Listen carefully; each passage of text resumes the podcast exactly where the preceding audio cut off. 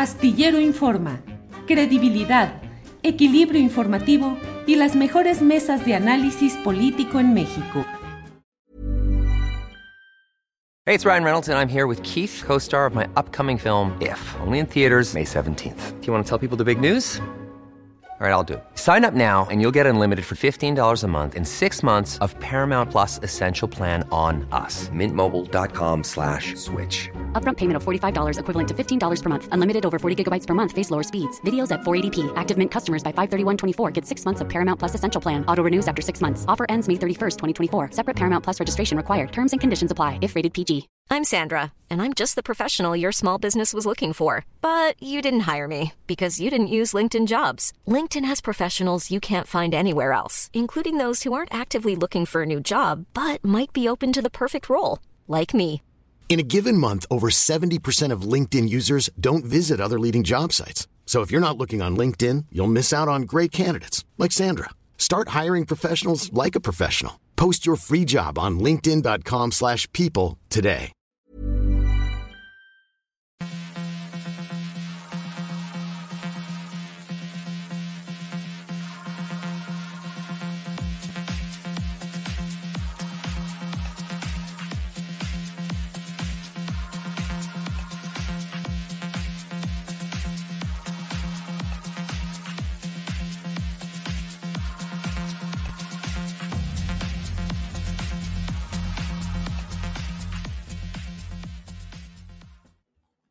La una de la tarde, la una de la tarde en punto y ya estamos aquí en Astillero Informa. Hoy es el miércoles 14 de diciembre de 2022 y hay mucha información.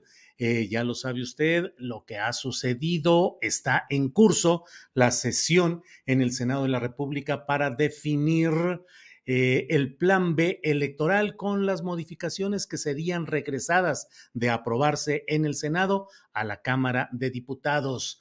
Hace algunos minutos Reforma decía que 12 personas estaban protestando en defensa del INE. Hay también un comunicado de los consejeros, de los 11 consejeros y consejeras del INE, hablando del riesgo de regresión que habría si se aprueba este plan B.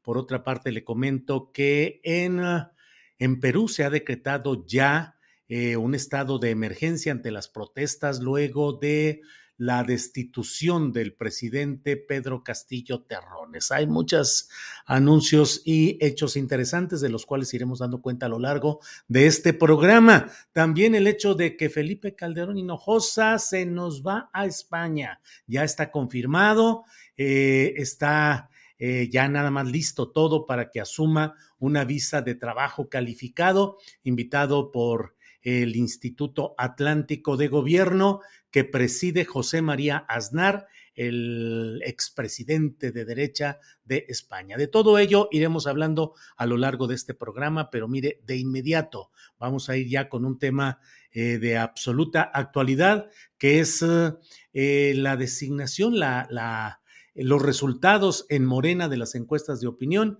que designan al senador Armando Guadiana Tijerina como coordinador de los comités de defensa de la Cuarta Transformación en Coahuila. Está con nosotros el senador Guadiana. Armando, buenas tardes.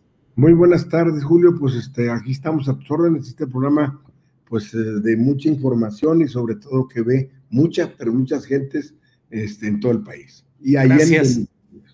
Gracias, Armando, muy amable. Armando, pues eh, digamos, formalmente has quedado ya como coordinador de los comités de defensa de la 4T en Coahuila, que es, eh, suele ser una antesala de algo que por cuestiones legales es preferible no, no mencionar, pero el hecho es que ha habido mucha polémica acerca de si la designación de Armando Guadiana es una concesión al PRI de los Moreira para que Morena pierda en Coahuila. ¿Qué respondes a ello, Armando? Hombre, ya digo, eso sí, no es posible que, digan eso, pero bueno, yo a la gente, pues, que, digan lo que quieran. Yo, pues, realmente, desde el 2011, te lo dije la vez pasada, en la lucha y fui los primeros que señalé el exceso de endeudamiento del estado de Coahuila. Recuerdo cuando el quinto informe allá en Torreón, que nos invitara por parte de la iniciativa privada este Humberto Moreira, Moreira y nos dijo que no debíamos un solo peso. Y luego, en unos cuantos días más, llega Ernesto Cordero, entonces secretario de Hacienda Torreón, y señala que debemos treinta y tantos mil millones de pesos. Fue ahí donde pues, dije, oye, pues nos anda tomando el pelo este hombre, y entonces pues decidí señalar ese exceso de endeudamiento, la mala, el despilfarro también, etcétera, el mal manejo, y así, y, contratos eh, leoninos en cierta forma con la banca, con algunos banqueros, todo ello lo señalé desde aquel entonces. Corrupción y corruptos los Moreira. Pues yo creo que sí, definitivamente. Porque Pero sí. Demuestren lo contrario. ¿verdad? Bueno, más bien hay que presentar las pruebas. Digo, el inocente no tiene por qué demostrar su inocencia. ¿Cómo demostrar que los Moreira son corruptos? Bueno, yo en aquel entonces señalé nada más el exceso y solicitamos auditoría de las Auditoría Superior de la Fracción por los fondos federales, porque pues la Auditoría Superior del Estado, pues depende de que el Congreso del Estado, que estaba bajo la tutela del mismo gobernador, pues era imposible que, que lográramos eso.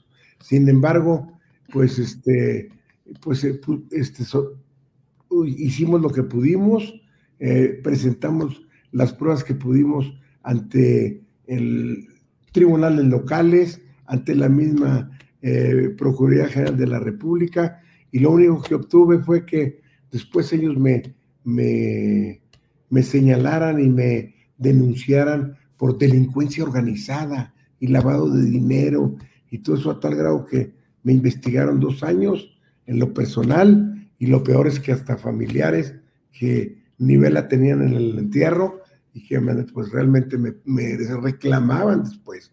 Entonces, pero, pero bueno, Armando, ¿fue altamente corrupto el gobierno de Humberto Moreira Valdés?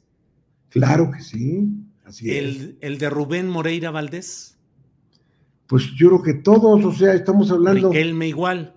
Riquelme, yo no sé cuánto, ¿verdad? Pero pues debe estar, pues eso habría, habría que verlo, no tengo yo datos de ello, pero lo que sí es que ya tenemos noventa y tantos años del mismo partido gobernándonos el estado de Coahuila, yo creo que ya es urgente y necesario un cambio este, de estafeta para bien de los coahuilenses. Pero no tienes un juicio tajante respecto a corrupción y mal gobierno de Miguel Ángel Riquelme? No, de eso sí no lo tengo yo. ¿Ha sido un buen gobernador? Un gobernador, es más, está calificado como uno de los al menos de los primeros cinco o seis gobernadores. ¿Y tú coincides? tenemos más paz, tenemos el problema de inseguridad, es algo menos que en otras regiones, y eso pues este, se nota y lo vemos pues contra, comparado con Zacatecas, con Guerrero, con Oaxaca, con Tamaulipas, Michoacán, etcétera. pues entonces debería seguir el PRI, ¿no, Armando? No, no tiene por qué seguir, porque pues estamos hablando de toda la historia, no solamente un, gobierno quizás positivo de un año o una golondrina no hace verano. O sea, si tenemos ya casi 100 años de, de, que el promedio o el promedio tenemos de malos gobiernos, pues yo creo que es necesario un cambio. ¿Pero solamente por eso, Armando? ¿Solo por cambiar? No, no por cambiar, sino que precisamente porque necesitamos, bueno, acaban de ser, por ejemplo, otro dato, este, la corrupción existente en el, en el caso de los maestros, en la sección quinta, 38, 35, en donde afortunadamente en la 35 y 38 ya se acaba de dar un cambio hace unos días y entraron gentes nuevas, esperemos que ahora sí trabajen a favor de los maestros. Ahí pues eh, me habló una persona, un miembro de la sección quinta, que ahora que en la sección quinta no, lo, no lograron sacar a la gente de Carlos Moreira, que son que es hermano de estas gentes y que han controlado las tres secciones. Pero afortunadamente ya dos quedaron fuera de su tutela. Y dicen, hay un fondo que tienen ahí de ahorros, de préstamos, etcétera, de dinero de más de 700 millones, como que le quieren echar mano. De hecho, le quisieron echar mano hace como tres años, de lo cual fui, me informó, la única hermana que tengo yo fue, fue maestra, ahora jubilada, de la sección quinta y me dijo, entonces estaba en la 38 Carlos Moreira y le pidió, le pidieron prestado a la quinta todo el fondo que tenían de dinero y entonces estuvieron algunas gentes defendiendo, a otros los compraron, pero al final de cuentas por dos, tres votos eh, se, decidió que no se les iba a prestar el dinero. Me decía, pues, se, los vamos a prestar y no lo van a regresar. Dinero que hemos ahorrado durante toda la vida de maestros y fondos que tenemos ahí de muchos años. Armando, déjame ver si no estoy equivocado en este planteamiento. Eh, Miguel Ángel Riquelme ha gobernado bien, ha bajado la inseguridad, ha hecho buenas cosas. Tú, como eh, eventualmente que llegaras al poder de Coahuila, ¿serías una continuidad de esas buenas políticas de Miguel Ángel Riquelme? Bueno, yo creo que independientemente del partido a que pertenezcas, las cosas positivas que puedas ver o que puedas ver de las gentes anteriores, pues no hay que borrarlas del todo, hay que, hay que aprovecharlas y mejorarlas, ¿verdad? Entonces, yo diría que el problema de inseguridad sigue como quiera latente, es más, en las preguntas que hizo Morena, el problema de inseguridad se queja la gente y luego el problema de empleo. Entonces, hay muchas cosas que hacer, sobre todo tanto en la creación de empleo, en la misma inseguridad y además en la eliminación de los cinturones de pobreza que están sobre todo alrededor de las principales ciudades como Saltillo, Torreón y Monclova. Armando, ¿qué ofrecerías tú diferente en caso de llegar a ser gobernador de Coahuila, diferente de lo que han hecho los Moreira y Riquelme? Bueno, diferente, totalmente diferente, y no solamente diferente a lo de los Moreira, Riquelme y, los gobernadores que hayan pasado por, por el Estado, diferente a muchos estados. Lo más importante, bueno, una vez que se abra el proceso, porque como tú dijiste, pues la ley electoral del estado de Coahuila es dura y el proceso se abre hasta el primero de enero. Pero en caso de que seamos candidatos, lleguemos al, al poder como lo vamos a lograr con el apoyo de todo el mundo, lo más importante es que vamos a hacer rendir el dinero público, los impuestos, derechos, aprovechamientos que entren en los municipios al Estado y el dinero que llegue a la federación. ¿Por qué? Porque no nos vamos a robar un clavo y el dinero se va a manejar con ética, con moral, con transparencia y, y, honradez y probidad. Y eso va a hacer rendir y se va a notar de inmediato en, el, trabajo que se vaya a realizar. Armando, ¿cómo garantizarías esa ética en el buen manejo de los recursos? ¿Le ofrecerías a tus opositores, es decir, a panistas o a gente del grupo de Moreira Riquelme que ocuparan algún cargo, la eh, Fiscalía General de la República, eh, la Fiscalía General del Estado, la Secretaría de la Función Pública, en fin, ¿harías acuerdos para que haya vigilancia de esos grupos? No, definitivamente que no, sino que vamos, yo sí voy a invitar a, sobre todo, medianos empresarios, a gente que esté bien calificada y que sea, vamos a decir, que tenga sobre todo honorabilidad y, probidad y honradez para que participen dentro del gobierno y que también hagan comités ciudadanos en la, en la revisión de la infraestructura que podamos hacer o que se vaya a realizar en todo el Estado. Armando, de lo que estamos platicando me queda la percepción de que tú no tienes en tu proyecto político una confrontación fuerte y un deslinde respecto a los Riquelme y los Moreira. ¿Por qué? No, no sé, te lo digo que todo eso fue historia, lo señalé desde el 2011 y 12. Sí, pero a lo actual. O sea, Riquelme, Riquelme ha hecho buen gobierno no es corrupto y has tenido buenos Yo no digo que no sea corrupto, no me consta, ¿verdad? Pero, pues las cosas malas que, que, estén, hay que señalarlas o que o al, al revisar. ¿Qué señalas de Riquelme? ¿Qué señalas? Pues lo que lo de los maestros, fundamentalmente. Bueno, pero eso es gremial, digamos. Pero su ejercicio de gobierno de Miguel Ángel Riquelme, ¿qué ha hecho pésimo? Este, bueno, ¿qué ha hecho pésimo? Pues yo creo que digo, fundamentalmente se ha hecho poca obra de infraestructura en el Estado, este, se ha mantenido solamente la, la burocracia y poco se ha hecho este, en ese sentido.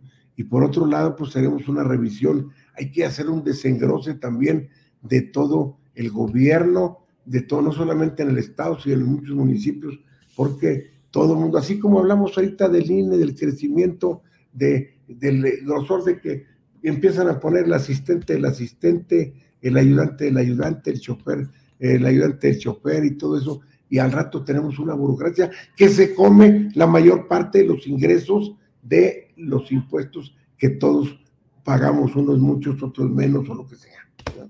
O sea, pecaditos políticos menores, finalmente, nada muy grave. Bueno, pues, bueno, si hay algo grave, no, lo sé todavía. Armando, eh, ¿cuál es tu opinión política, tu juicio político sobre Rubén Moreira Valdés, a quien muchos consideran el cacique político de Coahuila?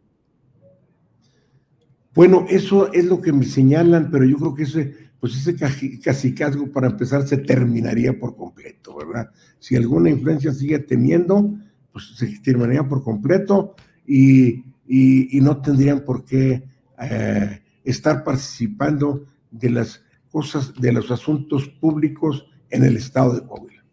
Pero no te consta que sea un acaparador de poder Rubén Moreira Valdés en Coahuila. Pues se oye y se dice. Pero tú eres un hombre que tiene todo el, eres el defensor de la 4T y no veo que estés eh, diciendo la mafia del poder la encabeza Rubén Moreira Valdés. Bueno, pues yo no quisiera hablar de mafia todavía. Lo que sí te digo hay que hacer y hay que, más que hablar y decir, yo quisiera, quiero actuar y anunciar las cosas en nada ayuda para realizar lo que realmente este, va a ayudar al Estado. Bien, Armando, pues te agradezco mucho esta oportunidad. Solo cierro preguntándote cómo vas a hacer para que en ejercicio de gobierno, si es que llegaras a él en Coahuila, no se vincularan tus intereses empresariales y de negocios con el manejo del propio gobierno del Estado? Bueno, para empezar, nosotros no le vendemos al Estado, ni le hemos vendido ni ahorita, ni antes, y menos ahora que les vamos a ganar en el, proceso del 23, pues no, no, no tienen nada que ver. O sea, no, no hay vinculación de ventas, de compraventa de, cosas parte de, las empresas nuestras.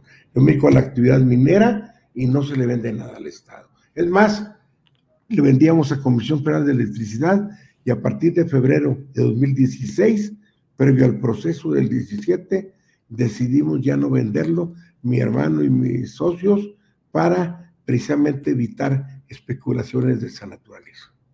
Armando, ¿reiteras tu lealtad política a Ricardo Monreal? No, lealtad política, Ricardo, no. Yo leo, reitero lealtad política y lealtad a la, al movimiento del presidente López Obrador, la transformación. El, el, senador Ricardo Monreal es un buen amigo mío, buen amigo, es nuestro coordinador y presidente de la Junta de Coordinación Política, pero pues yo ni, ni de Poder Ejecutivo ni Legislativo soy borrego de nadie, yo tengo mi libre albedrío y pienso, hablo y voto como creo que de acuerdo a mi, preparación profesional y experiencia, este, de esa manera lo hago. Bien, Armando, gracias. Pero coincides con los planteamientos actuales de Ricardo Monreal. Bueno, con algunos de ellos. Este, me refiero, por ejemplo, a la de reconciliación. Yo creo que es importante eso. Y, yo creo que algunas de las cosas son importantes, como también este, los planteamientos y las iniciativas que manda el presidente López Obrador. Algunas cosas son buenas y algunas cosas hay que cambiarlas. Por ejemplo, hoy en, la, en, el proyecto de reforma, pues vamos a decir reforma entre comillas, porque es una solamente una reforma a las leyes secundarias, pues voy a presentar unas reservas que yo pienso que son positivas y ojalá y las tomen en cuenta para mejorar la minuta que vino de Cámara de Diputados de la parte electoral. Armando, pues muchas gracias. A reserva de lo que desees agregar, nosotros te agradecemos mucho que tengas la amabilidad de estar con nosotros en esta audiencia de Astillero Informa. Gracias, Armando. Bueno, bueno, muchas gracias, Julio. Y solamente decirles a todos los morenistas, líderes, mandos medios y a toda la gente afina morena, ya los ciudadanos de Coahuila que, creen y realmente necesitan un cambio para de política, sobre todo en el gobierno del Estado después de los noventa y tantos años del PRI, pues que se unan al movimiento que vamos a iniciar en unos días después de que me vaya de aquí del Senado, ahora pues ya el fin de semana. Muy bien. Armando, muchas gracias y seguiremos en contacto. Gracias y buenas tardes. Gracias, Julio, y muy amable. Igual, hasta luego. Bien, pues ha sido la entrevista con Armando Guadiana, que es em, el eh, coordinador de los comités de defensa de la 4T en Coahuila y según los em, eh, las costumbres que se han ya estilado en Morena, pues sería el siguiente candidato a gobernador de Coahuila. Hemos buscado también la entrevista con Ricardo Mejía Verdeja, eh, actual subsecretario de Seguridad Pública a nivel federal, que objetó el triunfo de Armando Guadiana, pero no ha habido ninguna respuesta hasta el momento. Seguiremos eh, atentos buscando esa entrevista con Ricardo Mejía Verdeja, que hizo señalamientos muy duros, habló de una de encuestas amañadas y otro tipo de cosas parecidas. Bueno, vamos a ir en unos segunditos a nuestra siguiente entrevista. Mientras tanto, déjeme ponerle este video en el cual el presidente López Obrador invita a Bad Bunny a que dé un concierto, pero gratis y sin ticket master ni clonación de boletos. Escuchemos. La verdad que este que sí me, me produjo sentimientos. Y le he dado instrucciones al procurador de, del consumidor que actúen para que les devuelvan de sus eh, recursos el dinero que utilizaron para comprar sus boletos y también el excedente al que tienen derecho, pero no es suficiente. Entonces le pido a Bad Bunny, sé que está este, saturado y cansado porque trabajan mucho, pero le pido que considere la posibilidad de que venga a México, al Zócalo. Ojalá y venga, no le podemos pagar, tendría que ser un una colaboración de él. Nosotros nos encargamos de el escenario y de las luces, claro, no tan espectaculares, porque estuve viendo cómo salió ahí en el Azteca este, volando una palmera y pues eso sí no se puede acá, pero este, ¿cómo se llama? Una trilosa, digo, este, una tiroliza, tirolesa, una tirolesa, esa sí se la podemos poner.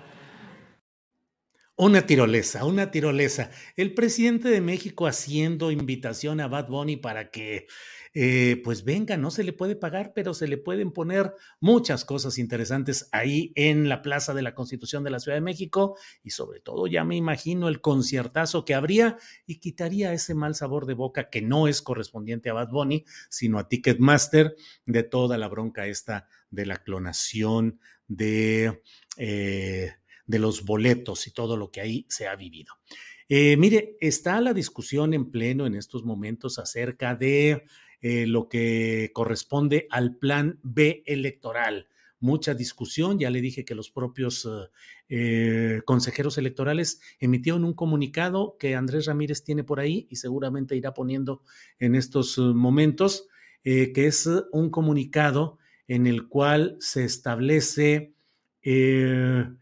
la postura de los 11 consejeros que por unanimidad señalan que hay riesgos de que haya problemas Em, em, regresivos, regresivos en el Instituto Nacional Electoral con lo que se está discutiendo en estos momentos y que además advierten dos cosas que me parece que son muy interesantes a la vez que pues indicativas del nivel de conflicto que se vive en este tema. Los consejeros del Instituto Nacional Electoral han dicho que recurrirán a todas las instancias jurídicas que les sean posibles para tratar de revertir la aprobación del plan B si es que se da en el Senado, por una parte. Y por otra parte, han señalado que, mm, em, que también serán empáticos, así lo dicen, que serán empáticos con las demandas laborales que presenten los trabajadores del Instituto Nacional Electoral. Es decir, en previsión de las reducciones que va a que pueden aprobarse como plan B del, eh, eh, eh, por el Senado y luego regresar a la Cámara de Diputados. Pero si el Poder Legislativo aprueba estos cambios, el llamado Plan B, pues entonces habría estas circunstancias que son las que han mencionado los consejeros, los 11 consejeros del Instituto Nacional Electoral. resulta muy, mire, ahí está ya, pronunciamiento de las, de las consejeras y consejeros del Instituto Nacional Electoral. Dicen, la democracia vive momentos cruciales. La aprobación de una eventual reforma a las leyes electorales podría trastocar profundamente el sistema electoral que México ha construido y perfeccionado durante más de tres décadas. Dicen, como consejeras y consejeros del INE, manifestamos nuestra preocupación tanto por el contenido de las reformas que están discutiéndose en las cámaras del Congreso de la Unión, como por el desarrollo del proceso legislativo. Explican luego, y podemos ir avanzando en el comunicado, explican que han estado siempre atentos para poder participar, opinar, eh, participar en los debates que hubiera. Em, que no se les pidió información, diagnósticos ni opinión técnica, eh, y bueno, hacen una serie de consideraciones en los que dicen que consideran que hay deficiencias que ponen en peligro la operación de los procesos electorales. Y vienen tres, cuatro, cinco, seis, varios, eh, varios eh, temas que van colocando ellos, detallando lo que desde su punto de vista constituiría un riesgo, un peligro para el INE y para la democracia, para la realidad de los procesos electorales en México. Es un detalle de, quienes están dentro del propio INE y van planteando todo esto. Eh, dicen, por todas estas razones, que son seis puntos los que señalan, dicen, consideramos que la reforma produciría un efecto regresivo, contrario al principio de progresividad de los derechos reconocidos constitucionalmente y puede generar incertidumbre en torno a las reglas de la contienda electoral. Y en un párrafo eh, dicen, de ser el caso, el INE recurrirá a todas las instancias y a todas las vías jurídicas que la Constitución brinda para salvaguardar la autonomía y profesionalismo del INE. Y dicen, finalmente, las consejeras y consejeros electorales seremos empáticos con las acciones que las trabajadores, las trabajadoras y los trabajadores del INE decidan emprender por su cuenta en defensa de sus derechos laborales. Vaya, o sea, creo que ahí estos son los dos puntos principales, la recurrencia a los derechos que la Constitución les establece y que todo ciudadano o institución puede emprender por una parte y por otra el tema de lo relacionado con eh, el ser empáticos, que es ponerse en los zapatos, ponerse en las circunstancias, entender las razones y apoyarlas de quienes eh, demanden eh, laboralmente al INE por las reducciones y los ahorros que se planean en esta instancia que se está discutiendo en el Senado de la República. Sobre esto, eh, mire usted lo que ha dicho Ricardo Monreal, que usted sabe que está en un papel eh, muy polémico, muy criticado de todos lados, y esto ha dicho hoy respecto a este tema de la reforma electoral. Yo estoy muy definido, siempre lo he hecho. Estoy del lado de la constitución, estoy del lado de la ley, estoy del lado de la justicia. Me conduzco con los principios y los valores de la democracia. Y todos mis principios me rigen a través de la constitución. Y este es uno de los actos legislativos que uno debe de valorar, cuidar Trato de ser prudente, cuidadoso con todos mis compañeros y compañeras. Nunca he llamado la atención de alguno o alguna de ellos, ni nadie debe hacer conjeturas sobre mi decisión. Tampoco soy dueño de voluntades, ni soy cacique en el Senado. ni cantos de las sirenas, ni amenazas de nadie me mueve. En el momento que llegue la decisión, la habremos de ejercer con toda responsabilidad. Pues son de esos momentos en los cuales uno dice, ¿le será muy difícil a los políticos decir clara, contundente y tajantemente, esta es mi postura? Estoy a favor, estoy en contra, porque bueno, todo este laberinto retórico de decir, pues estoy con la constitución, estoy con la ley, estoy con la justicia, pues eso lo puede decir cualquiera desde cualquier posicionamiento, cualquiera desde cualquiera de los extremos políticos en los que vive el país. Eh, aquí el punto no es si se está con los valores supremos que pueda haber en una sociedad y que podrían ser asumidos por cualquiera, sino definir en un momento como este cuál es la postura, o sea, cuál es la postura de él, eh, porque de otra manera, pues se mantiene ese juego de especulaciones y de acomodos que creo que no ayudan a ser precisos en la postura de los políticos. El presidente de la República, por decir algo, siempre mantiene una postura en la cual dice estoy a favor o estoy en contra. Y ha llegado a ese extremo en el cual en México hemos visto cómo el presidente de la República ha dicho, pues voy a promover una consulta sobre la posibilidad de ejercer acción penal contra los expresidentes de la República, pero les digo desde ahora que yo no estoy a favor, que estoy en contra, que yo no creo que sea correcta, pero la voy a impulsar y ahí está caminando. Bueno, de acuerdo. Nadie eh, creo que pueda eh, censurar o agredir políticamente a un personaje de relevancia que fije su postura, aunque mantenga el flujo institucional, el flujo procesal caminando. Estoy obligado, podría decir Monreal, estoy obligado a cuidar el que se expresen todos los senadores, el que haya el libre juego retórico y democrático aquí en el Senado, pero mi postura es esta. Pero bueno, pues iremos viendo qué es lo que sucede. Eh, por otra parte, mire, hay una...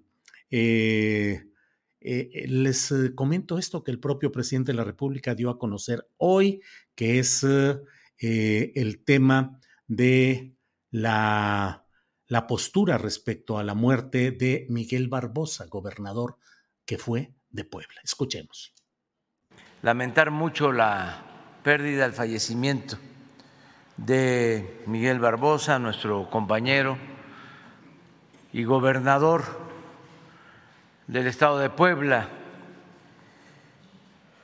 Nos eh, conmovió a todos. Se trata de un luchador por la democracia desde hace muchos años Bueno, pues eso es lo que nos, eso es lo que dice el presidente de la República. Ha muerto Miguel Barbosa. Hice ayer una videocharla sobre este tema y dije, pues ahora sí que por respeto al, al, al fallecimiento de Miguel Barbosa, eh, pues no, ah, no reitero lo que en vida dije con mucha frecuencia y con toda contundencia respecto a mi juicio político de la figura de Miguel Barbosa y de su actuar como político en el PRD fundamentalmente que lo fue y en el gobierno del Estado. Ustedes quienes hayan seguido mis opiniones aquí y en la columna astillero de la jornada tendrán claridad en que em, pues ha sido siempre una postura mía muy directa en sentido negativo hacia la acción, la actividad política de Miguel Barbosa. Pero ha muerto, bueno, eh, son ocho ya los gobernadores que estarán desde que Rafael Moreno Valle Rosas estuvo eh, al final de su gobierno, si lo tomamos a él como el último, y hasta el que será nombrado próximamente,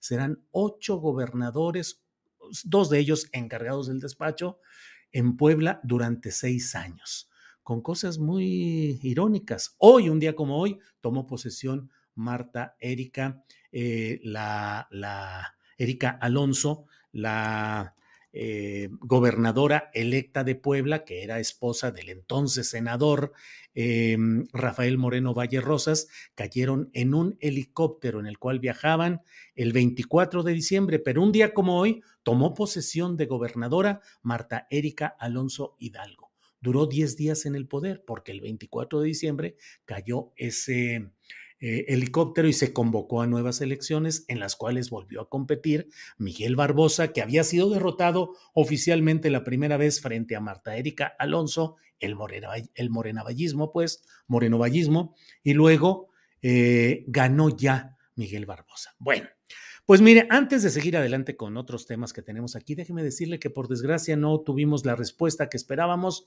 de el dirigente, uno de los dirigentes, el dirigente colegiado del Partido del Trabajo, Alberto Anaya. Lo teníamos programado desde la semana pasada para que estuviera con nosotros este lunes, a, este um, martes, ayer, eh, nos avisaron pues una hora antes que por problemas de agenda y de un viaje aéreo y cosas así, no era posible que se llevara a cabo la entrevista.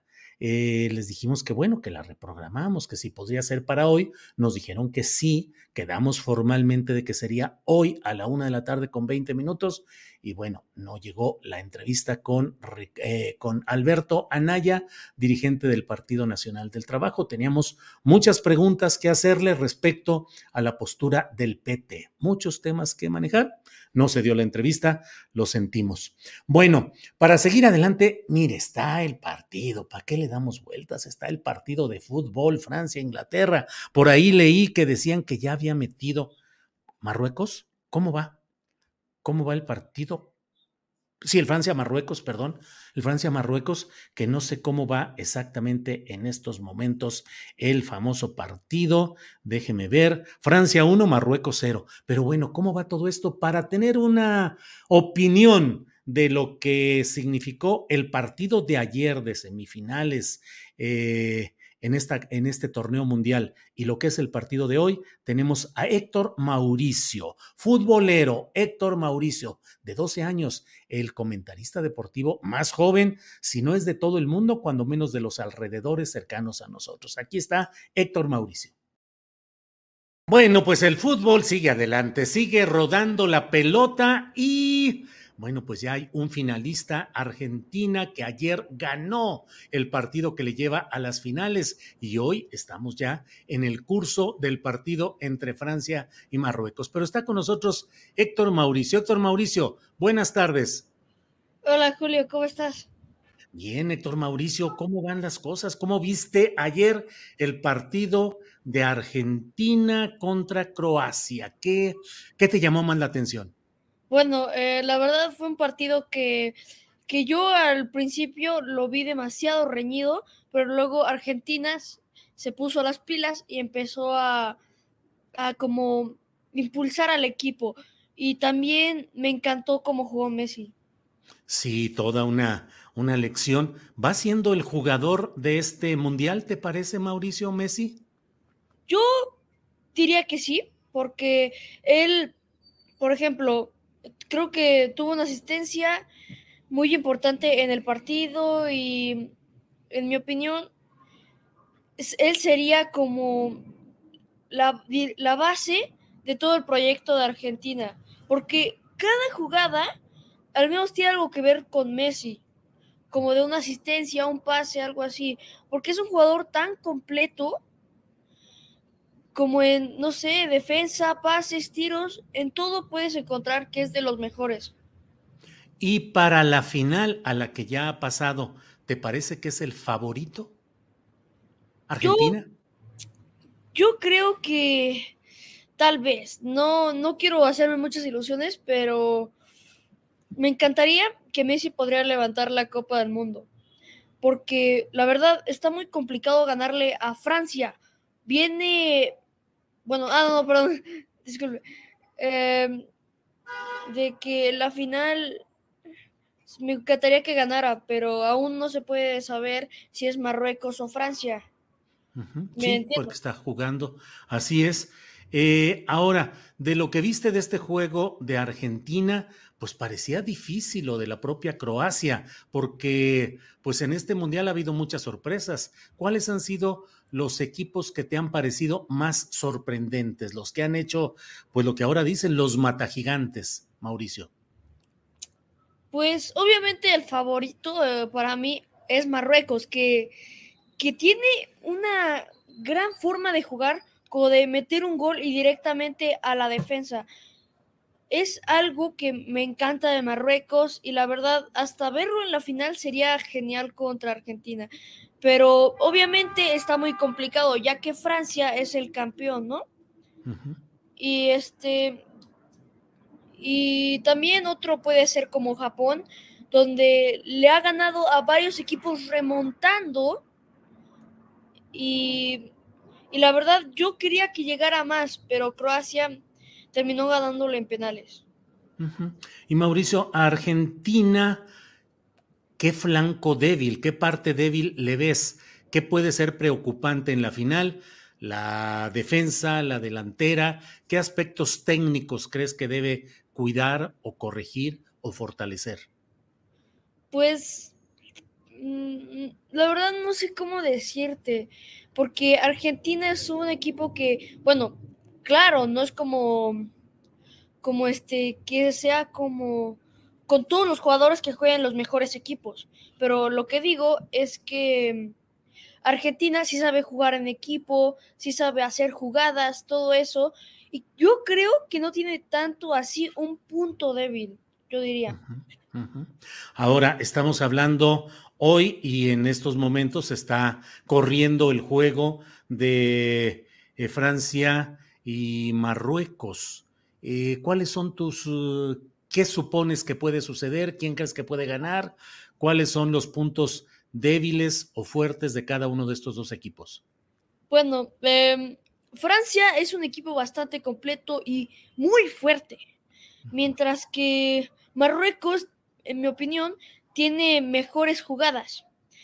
Claro, cualquiera le puede ganar a un equipo grande, siempre y cuando jueguen como en equipo, concentrados y que no se quieran hacer los favoritos siempre, como es Francia. Lo mismo pasó como en el partido de Croacia-Brasil, donde terminó ganando Croacia cuando Brasil era el favorito. Lo que va de este mundial, Mauricio, que pues eh, supongo que es el primer mundial por tu edad en el que estás muy metido viendo todos los juegos. Eh, ¿Te ha gustado mucho, poco? ¿Te ha decepcionado algo?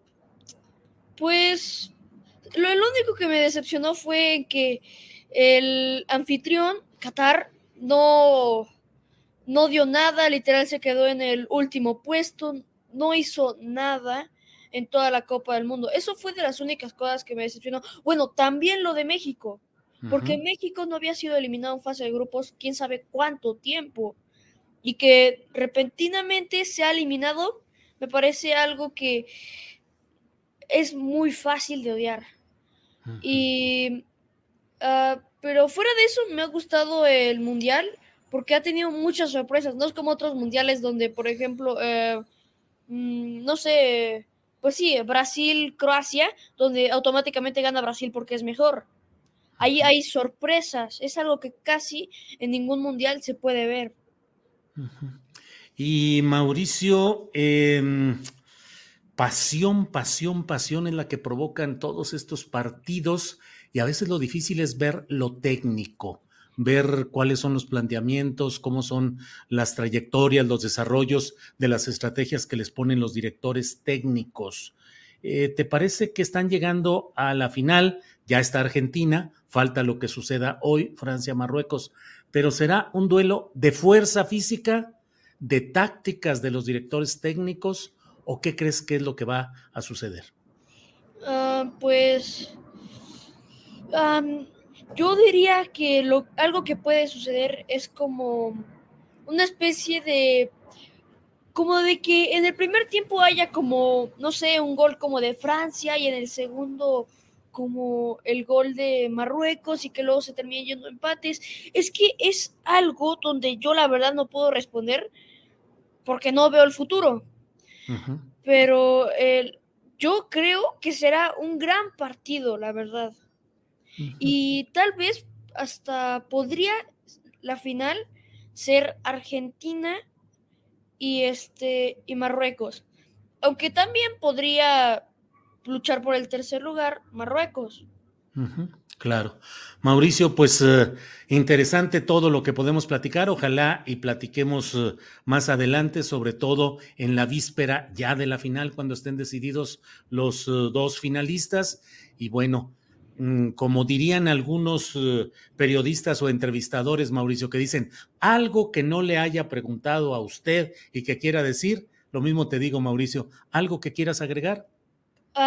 Pues pudo agregar un agradecimiento Claro, lo que quieras, lo que quieras, Mauricio. Ah, bueno, es que quiero decir un agradecimiento por todos los que me apoyaron en el, en el anterior video donde yo había aparecido. Y cualquiera que haya comentado mal o bueno, lo agradezco. Bien hecho, bien, Mauricio. Bueno, pues vamos a, a regresar pronto para ver cómo van las finales del Mundial. Y por esta ocasión te agradezco mucho que hayas estado con nosotros, Mauricio. Gracias. Claro. Hasta luego. Pues estas son de las cosas placenteras de este oficio periodístico, poder platicar con un eh, niño de 12 años que tiene una pasión analítica por el fútbol. No es fácil. Y luego menos con un entrevistador enredado en la palabra, como luego soy yo, que hago muchos eh, em, planteamientos y contexto cuando a veces, pues en el fútbol, usted sabe que muchas veces las opiniones y las preguntas son muy concretas, eh, a veces con respuestas muy, también muy sencillas. Y bueno, la verdad es que es todo un reto el ver a Mauricio en vivo respondiendo directamente, pues respondiendo eh, los planteamientos que le voy haciendo yo por ahí y que él va saliendo adelante. Me parece de esos momentos muy agradecibles de este oficio periodístico. Bueno, es la una de la tarde con 44 minutos y ¿qué cree usted que lo que nos dijo hace días Abraham Mendieta con toda puntualidad y claridad? Pues simplemente está confirmado porque era verdad. Así es que saludo a Abraham Mendieta, analista político. Abraham, buenas tardes. Querido Julio, muy buenas tardes. Aquí tengo la bola de cristal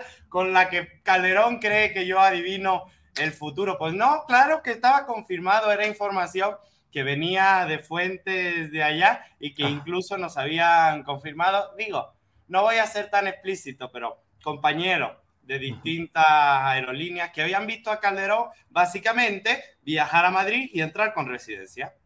Eso, Abraham. Pues eh, eh, muy bien, digo, la verdad es que tu video tuvo muchas vistas. 220 mil, algo así llevaba hasta hace poco. Abraham, pues se confirma pues esto y se confirma pues que bajo, como lo dijiste, bajo la mano de Aznar, bajo la mano de algunos de los inversores eh, españoles que han saqueado este país, ahora abren la puerta para darle un refugio que ciertamente pues existe un tratado de extradición con España que puede permitir que en dado caso la mano justiciera pueda llegar hasta allá, pero en lo político y en lo inmediato hay una protección. ¿Cómo ves eh, eh, eh, todo ese proceso y lo que significa el instituto al cual, el cual le da cobijo Atlántico del de Gobierno?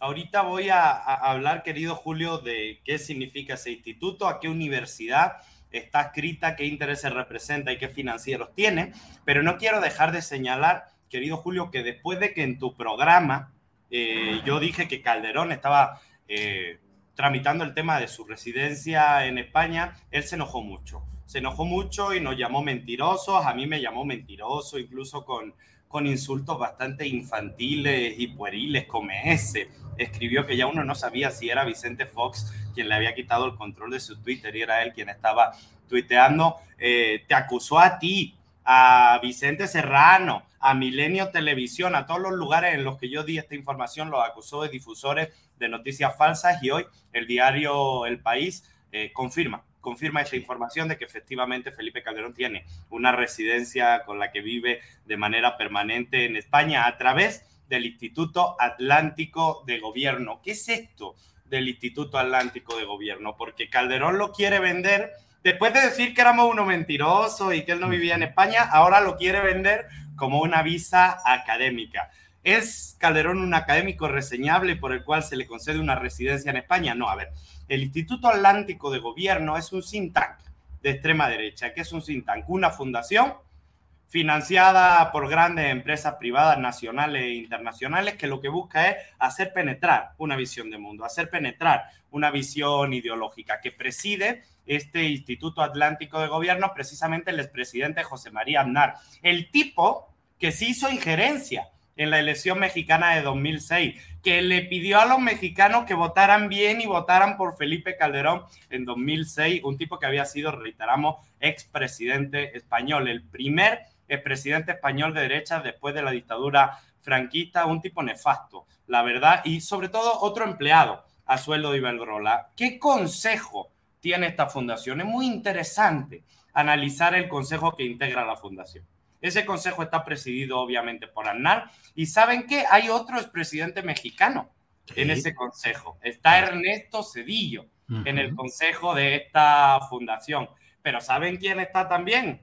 Ese tipo que predice lesiones de manera errónea y siempre se equivoca. Está Vargas Llosa en el consejo de esa fundación. ¿Y sabes quiénes colaboran como personal disque docente en esa fundación? nada más y nada menos que Vicente Fox, el presidente mexicano, que Tuto Quiroga, el golpista boliviano, que Macri, el expresidente argentino que arruinó a su país, que Duque, el represor y asesino expresidente de Colombia que disparó y asesinó contra 200 jóvenes en las protestas, y hasta Almagro, el de la OEA, que tiene una investigación por acoso, tiene una cátedra en esa fundación. Lo mejor y lo más granado de cada casa participa como personal docente o como consejero de la fundación. ¿Y cuáles son dos de los financieros principales de esta fundación? Bueno, en primer lugar, la Fundación Repsol, que tiene muchos intereses petroleros y energéticos en América Latina. Y luego, ¿no? ¿Cómo no podía faltar? El patrón de Felipe Calderón y de José María Aznar, que es Iberdrola.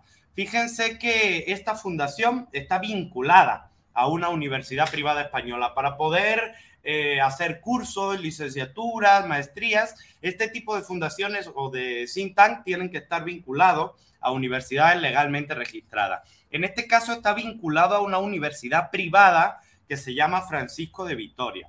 La Paco de Vitoria, como la conocemos de broma en el argot madrileño, es una universidad de extrema derecha de muy poquita calidad académica con mucho respeto, pero es una universidad privada de extrema derecha que se conoce precisamente por ser muy cara y por tener pensamiento claramente conservador. De hecho, está muy vinculada al Opus Dei y a lo que luego se conocería posteriormente como el Yunque, que sus tentáculos llegaron hasta acá.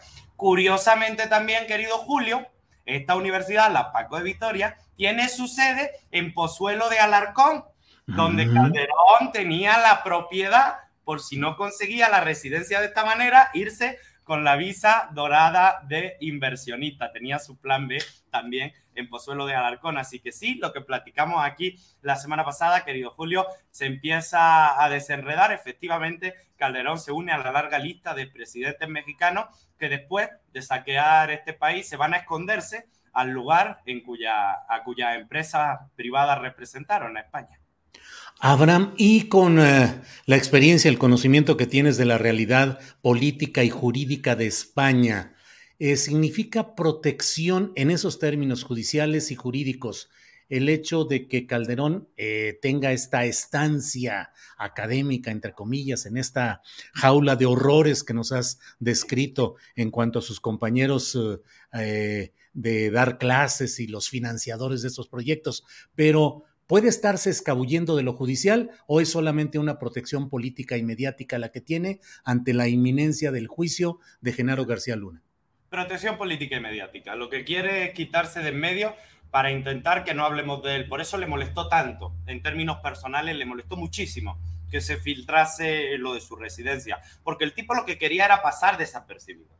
El tipo lo que quería era estar escondidito en Madrid y cuando sacamos lo de su residencia, se empieza a poner nervioso. ¿Por qué? Porque él, sabe que esto es simplemente protección mediática, protección política, protección económica, protección jurídica en el sentido de que va a contar con toda la estructura de estas fundaciones y de estas empresas privadas para su defensa jurídica si llegase el momento en el que se le involucra, lo que busca es un pretexto para desaparecer de la vida pública mexicana. Sin embargo, tuvo la mala suerte de que en este programa y en distintos espacios quedó eh, público, notorio, claro y demostrado que lo que él negaba, que era que viviera en Madrid, que tuviera residencia en España, pues es un hecho, ¿no? Y, y efectivamente está nervioso políticamente por eso. Pero no creo que suponga una protección jurídica real en el sentido de que España tiene tratado de extradición. ¿Cuál es su apuesta? Su apuesta es que en las próximas elecciones el Partido Popular y Vox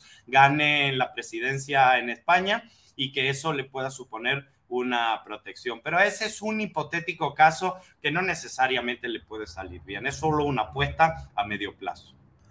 En la política mexicana, Abraham Mendieta, ¿qué implica toda esta develación de estas tretas de escape, de escapismo político de Felipe Calderón? ¿Qué implican para él, para Margarita Zavala, que más allá de que sea su esposa, es su compañera de trabajo político, es decir, es una pieza activa del engranaje calderonista. ¿Qué significa para ellos dos y para ese grupo de derecha eh, desplazada que quiso formar México Libre y que ahora anda ahí pululando en Acción Nacional? Bueno, yo creo que solo es una buena noticia dentro de su grupo político para Margarita Zavala, porque se deshace del peor de sus asesores, del más torpe del que ah. siempre se equivoca cuando toma una decisión política, ¿no? Pero para el resto de miembros del engranaje político, para Gil Suárez, para Cordero, para Javier Lozano, lo que demuestra es que el calderonismo está en un sálvese quien pueda. Y si hasta Felipe ya se fue a Madrid, imagínense, ¿no? El resto de calderonistas están muy cañaditos. Están penetrando en las estructuras estatales de algunos lugares como Chihuahua. Maru Campos en Chihuahua lo está rescatando con algunas nóminas como supuestos asesores económicos y además asesoran también muy mal, porque lo que le dijeron a Maru Campo que tiene que hacer es subir el precio del transporte público y subir el precio de la revalidación vehicular y se le está armando a Maru Campo un desmadre en Chihuahua, pero bueno, eso es lo que están haciendo. Están intentando sobrevivir en los distintos espacios con los amiguitos que les quedan, ¿no? Y pues es un mal mensaje para ellos, porque al final lo que significa es que la cabeza de ese grupo político, por lo menos el personaje más simbólico de ese grupo político, pues ya, ya se escapó a Madrid, sálvese quien pueda. Y yo creo que es un mensaje también para Lozano, para Gil Suárez, para Cordero, de están en Madrid más tranquilos, estarían en Madrid mejor. Creo que eso es lo que Calderón les dice de manera implícita, ¿no? Y lo más reseñable, Julio, creo que, que lo más interesante en términos políticos, periodísticos, lo quiso ocultar. Negó algo que era una realidad, ¿no? ¿Por qué? ¿Qué interés tenía en negar que vive en Madrid. ¿Cuál ah, es el interés que tenía? Yo creo que el interés que tenía es que la gente no supiera que está escapando y haciéndose olvidar de la vida pública nacional, porque vienen cosas complejas con el juicio a García Luna, ¿no? Pero yo creo que esa es una reflexión abierta, cada quien tendrá su, su, punto de vista, pero esa es como la pregunta que yo veo detrás de todo esto. ¿Por qué Calderón quiso ocultar algo que era verdad, que vive en Madrid con una residencia? Sí, Abraham, em, te, quiso ofender diciendo que eras come, come eh, que además, pues creo que no tiene, digo, es una forma de hablar que tú mantienes y no hay. Bueno, ¿a él qué será? ¿Come legalidades? ¿Come García Lunas? ¿Qué sería, Abraham? Felipe no sé. Quizá come ingenuos, ¿no? Porque quiere convencer a todo el mundo de que él no sabía nada de García Luna, de que él no estaba detrás con los acuerdos del narco, de que él no era un empleado de Iberdrola, sino de unas filiales que tenía Iberdrola por ahí. Yo creo que es como ingenuos. El tipo quiere, está buscando todo el día a ver a qué torpe engaña, a ver a qué despistado engaña, ¿no? Su narrativa esa de que él combatió con pantalones al crimen organizado quedó por los suelos cuando sabíamos que los pantalones se los llenaban pero de sobornos, ¿no? Así que creo que creo que se es un como ingenuo Felipe Calderón y siento que está muy nervioso en este momento porque sabe que ya todo el país descubrió que utilizó la misma vía que utilizó Salinas, que utilizaron Peña, que tal, que es esconderse en España después de haber hecho uno de los peores gobiernos de la historia de este país. Abraham, te agradezco mucho la posibilidad de platicar sobre este tema, reivindicando el hecho de que tú lo dijiste oportuna, clara y contundentemente en este y en otros espacios que también tuvieron la oportunidad de escuchar tu voz y que ahí está confirmado, simplemente confirmado lo que dijiste en términos muy claros en este proyecto de escapismo político de Felipe Caldeón Hinojosa. A reserva de lo que desees agregar, Abraham, siempre agradecerte la oportunidad de platicar contigo. El agregado va en esa línea, querido Julio. Eh, te agradezco muchísimo. Primero, que me permitieras en tu espacio dar esa información. Segundo, que la retomase como verdadera. Y ahora que me ayudes a reivindicar que efectivamente esa información se confirmó. Es importante para mí en términos personales porque Felipe Calderón, pues como tú lo has dicho, se molestó. Se molestó mucho conmigo y con los que le dieron resonancia a esa información y ahora por fin se demuestra no solo que era verdadera, sino que su berrinche infantil era una estupidez. Me quiere enviar a mí a España cuando ahí vive él. ¿Yo qué interés tengo en ser vecino suyo? Casi, casi que le podrías, no hay esa figura jurídica, pero de aplicarle el 33 en reversa, un 33 boomerang, Abraham. Igual no pasa nada que se quede ahí, si a mí tampoco me alcanza para vivir en Pozuelo de Alarcón, en una de esas mansiones. bueno, Abraham, como siempre, muchas gracias y seguiremos en contacto. Hasta pronto, Abraham. A ti, querido Julio, y a toda tu audiencia. Les mando un abrazo fuerte y si gustan seguirme en mi canal de YouTube, Abraham Mendieta, ahí quedo a la orden. Muy bien, Abraham, muchas gracias. Hasta luego. Un abrazo fuerte. Bueno, pues se confirmó lo que dijo aquí Abraham Mendieta y lo cual ahora abunda en esta información, en esta plática que hemos tenido con él. Antes de ir a la mesa de periodistas que ya está casi puesta, déjeme enviar a este pequeño espacio de promoción publicitaria y regresamos en segunditos.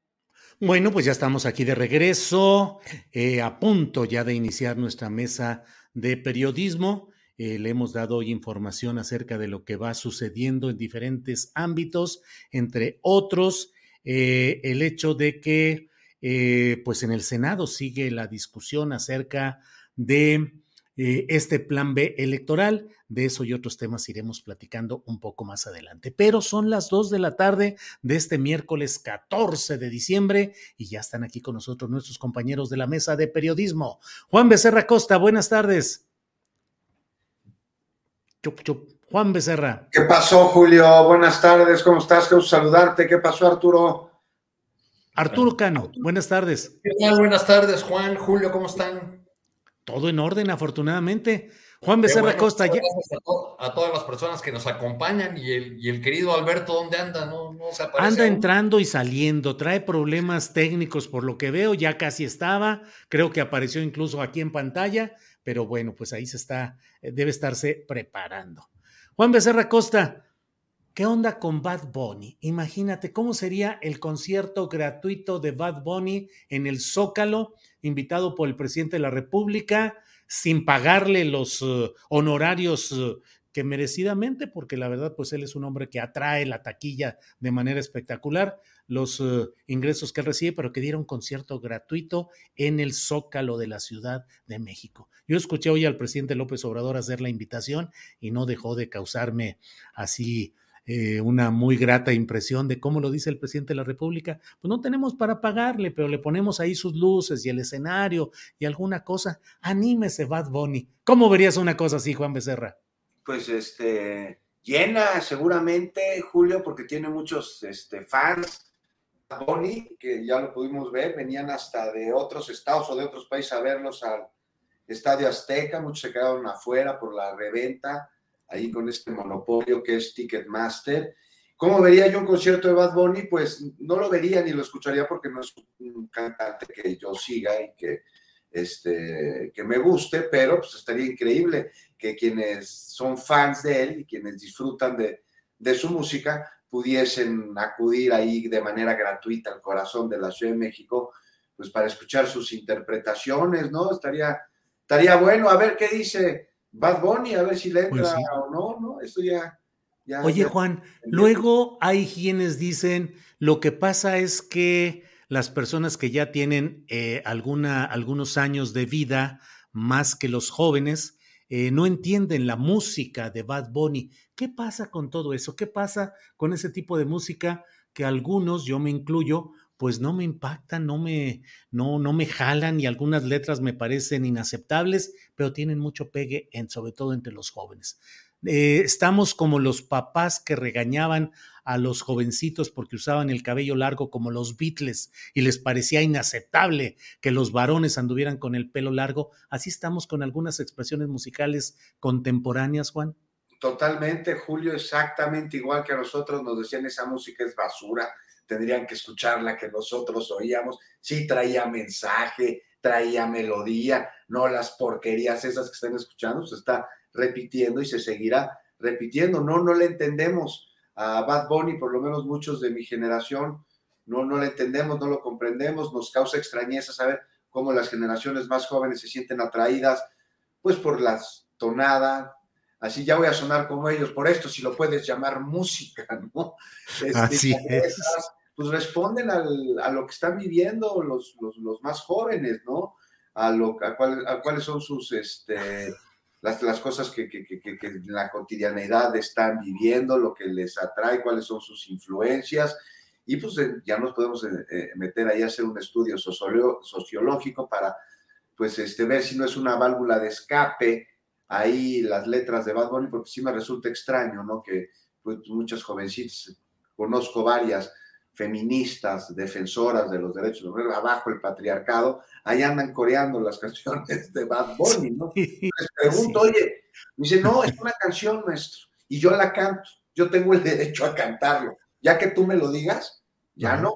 Bad Bunny sí tiene permiso, me dice, si no, pues escucho su música. Entonces, sí es un, fenómeno que vale la pena analizar e intentar hacer a un lado los juicios de valores y las las preferencias musicales de antes, pero bueno, sí, yo pues, mil veces te pongo Juan Gabriel a Bad Bunny, ¿no? Sin pensar. Estoy, tentado, a pedirle a Andrés o Adriana que nos pongan esa rola de la maldita vecindad.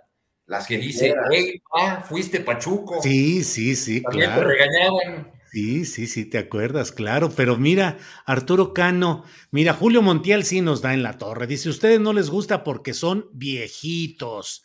Eduardo García dice, Bad Bunny es nivel el análisis de los achiato.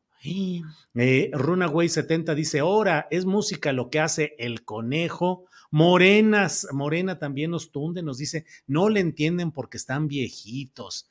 Eh, ¿Qué sucede, Arturo Cano? No entendemos esta nueva música porque no entendemos la realidad de los chavos y mujeres que les encanta esta música de Bad Bunny. ¿Qué, ¿Cuál es tu interpretación? No la musical, sino la analítica. Una, una, amiga me dijo que nunca había escuchado a Bad Bunny y le hice una apuesta, ¿cuánto vas a que sí lo has escuchado? Y le puse una, una canción de Bad Bunny. Claro, la he escuchado en el metro, en el mercado, en la calle, cuando iba pasando al lado de una cervecería, pues en todos lados se escucha, ¿no? Casi, eh, casi como si no quieras. Pero pues yo pienso que simplemente es el, paso del tiempo, la, la eh, cómo las generaciones van adoptando a sus intérpretes, a sus cantantes favoritos, a, los personajes que, que, le resultan atractivos y no, no veo otra cosa más que eh, ahora en el llamado del presidente o en el anuncio de que van a invitar a este intérprete, a este cantante, este, pues, pues ya veo venir, este, y ya incluso las empecé a ver en las redes, pues toda una eh, indignación raciclacista de muchos que, que dirán es pan y circo y, además eh, esas cosas horribles son solamente para seguidores de Morena, este, que tienen los codos percudidos y esos malos gustos musicales. Entonces, bueno, pues nos darán pie otra vez a, a escuchar esta andanada de los cultos y refinados que solamente, eh, pues no sé qué escucharán. ¿Qué, qué, escucharán? Este... Pues Molotov. Clásica, Bueno, Arturo, ¿pero te gusta? De ¿Se acuerdan de esa de Tentra Riata, Tentra Riata, Tentra Riata? Imagínate nuestros papás cuando escucharon que estábamos oyendo eso. ¿Qué, qué es esto? Eso no es música. Como, igual Molotov, una generación o dos generaciones posterior y la de Oto, Oto, Oto, ¿te acuerdas? Esto, ¿cómo se les ocurre? Lo mismo que estamos diciendo nosotros de Bad Bunny, ¿no? Pues digamos, digamos que uno aprende a convivir con ciertos grupos musicales, sobre todo con, con estos fenómenos tan populares. Eh, eh, yo, yo vivo en un, en un lugar donde practican zumba este, por, las, por las tardes y es, y es muy común que ponen esta música. Entonces, bueno, pues al, principio uno dice, esta cosa que no me suena, que no entra. Y ya con el paso del tiempo uno hasta empieza a tararear y a mover un poco los, los dedos y los pies este, con, con, distintos ritmos, ¿no? con estas. Claro, Juan, eh, ¿qué tanto es un desahogo o una expresión de una nueva sexualidad que nuestra formación eh, no nos permite apreciar y entender? Santiago R dice, es música sensual y punto. Eh, Arturo Lechuga Lozano, nuestro compañero, dice, cálmense señores añejos, así decían del tango, que era música del arrabal. Eh, por el perreo, dicen algunos que es lo que no gusta. Eh, Aniluz Valadez dice, esa música tiene acordes básicos, tribales, eso reúne al animal, sexualiza que todos llevamos dentro. Es una expresión desbordada de sexualidad o sexualismo lo que hay en estas nuevas tonadas y rolas, Juan Becerra Costa. Totalmente, lo que pasa es que no entendemos esta sexualidad porque no la vivimos, no la ejercimos, nosotros tenemos otra manera distinta de verla y de llevarla a cabo que va de acuerdo a la generación en la que vivimos en parte y otra al medio en el que nos desenvolvimos. Y yo te lo digo porque tengo hijos adolescentes y somos muy cercanos y soy también cercano a sus docentes y están viviendo una relación de significados sobre la sexualidad muy distinta a lo que se hacía hace no tantos años, este, que no acabamos de entender. Para entenderla, pues tendríamos que tener su misma edad y vivir exactamente lo mismo que ellos viven y ser pares. Pues no la entendemos, no la comprendemos como la música de Bad Bunny, que justo habla sobre esos significados, pues es, es imposible. Entonces, por lo tanto, pues, pues reconocer que somos neófitos en el asunto y nuestros propios gustos y nuestras propias percepciones musicales tienen un sesgo que hace que nuestros comentarios al respecto, que es nuestra verdad sobre esto, no sea la de quienes son sus fans y lo escuchen y, que estemos pues equivocados en relación a la mayoría de las personas. Pues eso hay que reconocerlo, como ellos también tienen que reconocer pues que nosotros escuchamos otro tipo de música y que no tenemos ¿por qué saber lo que ellos saben cuando no vivimos en su propio mundo? Eh, Arturo Cano, ese tema de la sexualidad, ahora somos nosotros los recatados, los conservadores, los escamados, los asustados. Esa nueva sexualidad, ¿qué riesgos conlleva y qué tanto esta música, Bad Bunny, entre otros, exacerba justamente esa sexualidad y qué implica? Mucho rollo que estoy echando, pero ahí tú contesta lo que quieras, Arturo. Bueno, pues lo, mismo decían del rock and roll, ¿no? De cualquier, digo, recuerden cuál fue la, portada de la revista Alarma, me parece, cuando, cuando el famoso concierto de Avándaro, ¿no? Depravación, sexo, eh, drogas y rock and roll. Pues, pues ese es exactamente el, mismo fenómeno, creo yo, ¿no? Este, y, me parece que, que los eh, los adultos mayores como ustedes deben ser más comprensivos con la juventud y deben entender que hay otros códigos, que hay otro momento histórico y otra manera de abordar la sexualidad y de, abordar la vida misma. Juan ya nos echó la, aquí la, lámina encima, ya nos echó la aburridora, los adultos mayores como ustedes, ya quedamos ahí. ¿Eh? maestro. y no, pues, o sea, imagínate, o sea, una generación anterior a la mía no entendía que para nosotros era súper sensual Nirvana. Y ponías Nirvana y todo el mundo se prendía y órale, para acá, para allá, de un lado para el otro, man. Y Luego nos explicas eso de para allá y para acá, porque no, no sé exactamente qué. Vamos a hablar de acá y luego pues, vamos, tu caso la mía. En, cambio, Julio, hay otros que siguen marchando con canciones antiguitas, ¿no? Ajá. Eh, un señor que, que que este, el compañero que no ha podido entrar a esta mesa siempre llama a ese sujeto, más bien le gusta cantar esa de cuando vayas a Madrid, chulona mía. Ándale. Bueno.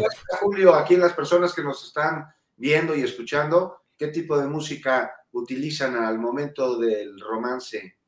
al momento del romance. Algunos van a decir que los panchos, los tres tecolines y no sé qué tanto, y quienes dirán de fórmulas más avanzadas, a ver que nos vayan diciendo y por aquí vamos leyendo. Y mientras tanto, ¿qué te parece si aprovechamos ese puente musical político que nos está dando Arturo Cano al mencionar Madrid?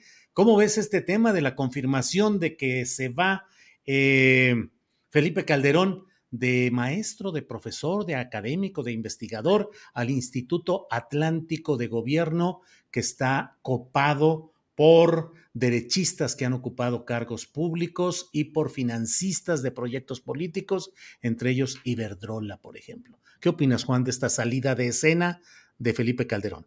Pues maestro de qué y en dónde y por qué y cómo, y pues ahí en España, no sé, conforme lo que hemos visto que se ha venido dando, deberían de fundar la nueva sucursal de la Fonda del Recuerdo, en la que Calderón, Peña, Salinas y satélites que tienen, pues recuerden sus tiempos de oro con los que saquearon a la nación. No sé, pues, está ahí todos están juntando en España. Calderón podría ser el encargado de los cócteles, no sé tú cómo la veas. Sí, yo creo que tendría experiencia, podría ser catador académico. Exacto, catador académico, Felipe Fiestas, mientras tanto, y Peña, el anfitrión de la Fonda del Recuerdo esta de la, este, del robadero, ya sabes, con ese modito que tiene Atlacomulco de, de ¿cómo, ¿cómo, le hacía? Bienvenido a tu casa, lo que se te ofrezca un gusto recibirte, eh, ya está acordado lo tuyo, que no, pero ya está acordado, ¿no? Y ahí Salinas podría ser el encargado, pues no sé, de poner a trabajar a la gente, ¿no? Pagándole ahí lo mínimo, privatizando sus derechos, mientras, mientras les da la mano de obra para que construyan su propio caballo ¿no? Ahí en la fonda del recuerdo este, sucursal España, dice, nosotros ponemos el material y ustedes la mano de obra. Y así, ¿no? Sirve para tenerlos localizados en el momento en el que las autoridades los requieran. Ya sabemos que están en España. Calderón, rodeado de amigos, no solo de Aznar, que es su padrino de residencia, este, ahí le está ayudando a tramitarla, sino de la gente de Iberdrola, ¿no? Por ejemplo, con, con quien tanto ha colaborado, este, Casi tanto ha colaborado Calderón con la gente de Iberdrola como parece que la Barbie va a colaborar ahora en el juicio de García Luna y aquí tiene mucho que ver una cosa con la otra, ¿no? El juicio de quien fue el encargado de la seguridad durante su sexenio y acusado de vínculos con el crimen organizado. Calderón seguramente está viendo que está en la mira de la justicia estadounidense, porque si se abre esa cloaca, si logran abrirla, que no es fácil, si logran destaparla, aunque sea tantito, no hay manera en la que Calderón no salga embarrado de la pedumbre que ocasionó durante su lamentable gestión. Así que por más sevillana y Jerez con jamón serrano que le quiera poner a su vida, ni en España va a poder dormir tranquilo Calderón. O sea, no hay manera, no hay trago, no hay estado etílico, aunque fuera burbujeante, que le pueda dar tranquilidad ante lo que se viene a causa de lo que hizo Calderón, ya sea en España, en Estados Unidos, en México o donde se quiere esconder. Pues salud, Juan Becerra Costa. Muy bien, gracias. Miren, ya está por aquí Alberto Nájar, Alberto Nájar que llega. Alberto, te defendí porque todos dicen que a ti te gusta mucho la música de Bad Bunny. ¿Es así? One size fits all seems like a good idea for clothes until you try them on. Same goes for healthcare. That's why United Healthcare offers flexible, budget-friendly coverage for medical, vision, dental, and more. Learn more at uh1.com. Many of us have those stubborn pounds that seem impossible to lose, no matter how good we eat or how hard we work out. My solution is PlushCare. PlushCare is a leading telehealth provider with doctors who are there for you day and night to partner with you in your weight loss journey. They can prescribe FDA-approved weight loss medications like Wagovi and Zepbound for those who qualify. Plus, they accept most insurance plans. To get started, visit plushcare.com slash weight loss. That's plushcare.com slash weight loss. Híjole, no tengo ni idea de cómo es la música de, de Bad Bunny. Sí, no tengo ni idea. O sea, hay quien dice que yo sí la he escuchado. Dicen, bueno, entiendo que es reggaetonero, ¿no? Sí. Uy, no, no, no, no, no. Yo empiezo a oír esa, esa cosa, ese, ese ruido y me siento muy molesto, ¿no? no o sea, me, molesta, me, algo, me, algo me, repulsa el reggaetón y pues simple y sencillamente le apago, le cambio, o sea, no, no, no, así es que sé que es un personaje que ganó Emmys o Grammys, una cosa así, sé que es capaz de llenar estadios, sé que se va a tomar todo el año que viene eh, de vacaciones, o sea, sí he leído del vato este, pero que diga yo si me gusta la música, si es reggaetón de entrada digo, guácala, guácala, o sea, sí, tremendo, o sea, sí, no, no, no, horrible, horrible, sí es una tortura, tortura, si es un ruido, o sea, no, no sé, prefiero escuchar un taladro eh, aquí al lado que esa cosa que es el reggaetón, honestamente, y, y, y, sí, ya me pueden acusar de prejuicioso, de lo que ustedes quieran, pero no, simplemente no la aguanto, o sea, es, es increíble, ¿no? O sea, algo me pasa con eso. Me, pasa, fíjate que voy a, no, no, voy a compararlo, pero es este casi, casi, casi tan molesto como el nombre de Felipe del Sagrado Corazón de Jesús Calderón Hinojosa. Del Son sujeto de las dos Cosas que, el sujeto ese, híjole, son las dos cosas que más me repulsan, de veras. Oye, Alberto, para cerrar esta fase musical en la cual nos entretuvimos un ratito, eh, cuando tú estabas chavito, ¿había algún tipo de música que a ti te encantaba y que a tus mayores, a tus padres, a tus tíos les molestaba y te decían, muchacho, ¿por qué anda oyendo esa música? ¿De chavito traías cabello largo? ¿Eras rock and rollero, hipioso? ¿Cómo eras? Uy, no, de cabello largo no, yo me, me crecía como los Jackson Five, así. Como tengo el pelo chino, sí me crecía como micrófono. Entonces lo, más que lo llegué a tener fue así largo, ¿no? Me, gustaba la música disco, me gustaban los BGs, ABBA en aquel entonces, no eran de mí, yo estaba en primaria, creo, cuando estaba de esa música. Sí me gustaba el pop, me gustaba... justo, justo la música sobre la que tus tías hacían los comentarios que tú acabas de hacer sobre el reggaetón. Seguramente sí, seguramente sí, pero yo en mi, mi, formación musical fue muy ecléctica porque yo lo mismo escuchaba a Sandro de América, que al Puma, que a Juanga, que Vicente Fernández, que me, yo me crié con las películas de Pedro Infante, que le gustaban mucho a mi abuelito y a mi papá le gustan mucho también, eh, y me gustaban los, los Kiss, por ejemplo. Eh, llegué una vez me ganó un disco de, ay, ¿cómo se llama este cantante de Guerrero de que canta Juliantla? Eh, este. Fue el nombre. sí, no me acuerdo. Pero, Sebastián ese, Joan Sebastián, me gané un disco, una llamada telefónica que hice, y lo escuchaba porque me lo había ganado. Eh, pero en fin, sí, muy, muy ecléctico, Julio, en ese aspecto. Bueno. Eh, ¿No han escuchado al grupo Marrano? ¿Al grupo Marrano? No, ¿ese cuál es? junto al grupo Marrano, Bad Bunny es fresa. Ya no les voy a contar más, pero también es un grupo y abre conciertos y todo. Es fresa Bad Bunny junto a esto. O sea, sí, las canciones de Bad Bunny, el otro día hablaba con Ricardo Sheffield en la entrevista, decíamos que era como la declaración de un violentador, de un abusador ante el Ministerio Público rindiendo ahí su declaración. Las del Grupo Marrano, no, hombre, no sé si alguien ahí de la audiencia ha escuchado esa finura de corridos norteños y música ranchera. Llamado que hubo otro grupo que también tenía letras muy fuertes aquí en México, el Cártel de Santa que tenía también muchas canciones eh, eh, gruesas. pero sí, sí, sí, eran ¿Sí? Y ahora, este, ya que hablas de Sheffield, guanajuatense, pues está eh, el, el Santa Fe Clan, el Santa Fe Clan, que es también un chavo que le anda pegando con todo, con letras muy peculiares. Alberto Nájar, pues ya ves, como no llegaba, nos pusimos a hacer tiempo platicando de todo esto, pero también hablamos del sujeto Felipe Calderón, que ahora se ha confirmado que tiene su visa de trabajo cualificado en España para dar clases en este Instituto em, Atlántico de Gobierno, que consideramos, aquí platicamos que es como una especie de evasión o de escapismo político. Pero ¿cómo ves esa confirmación de que se nos va Felipe Calderón a España? Mira, em, se va a España, es que allá hay buenos vinos, la verdad. Eh, los de Ribera del Duero son bastante buenos y seguramente pues él tendrá forma de, de catar, de, hacer una cata de todos los que se encuentren, todas las expendios que encuentra allá en Madrid, donde vaya a residir. Eh, mira, se puede ir de, de México, eh, pero no se puede ir de la justicia. O sea, finalmente España tiene tratado de extradición con, con Estados Unidos, con México y con otros países. Ya está por iniciar el juicio en contra de, de Genaro García Luna, en unas semanas más va a empezar.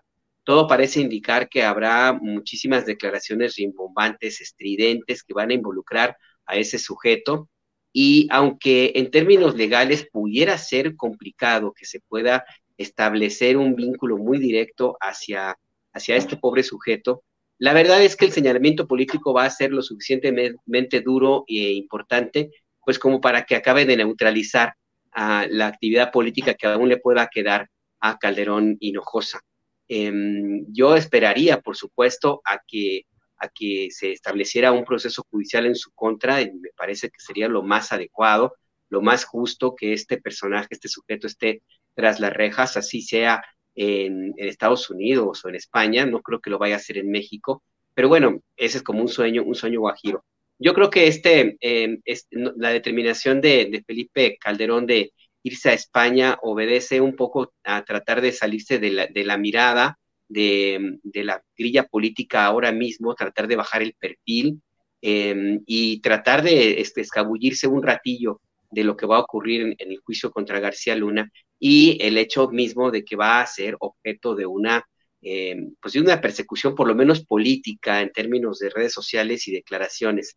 ¿Hasta dónde vaya a llegar? Insisto, yo no, no tengo, no tengo posibilidades de, de veras de, de, que mi sueño se haga realidad y que este tipo vaya a la cárcel, pero sí por lo menos el ruido suficiente para que ya, ya, ya por fin se, la política mexicana se deshaga de tan ambicioso y tan pernicioso personaje y termine pues la, la era de, influencia muy, muy negativa que, los calder, que el calderonato ha tenido en, en, nuestro país.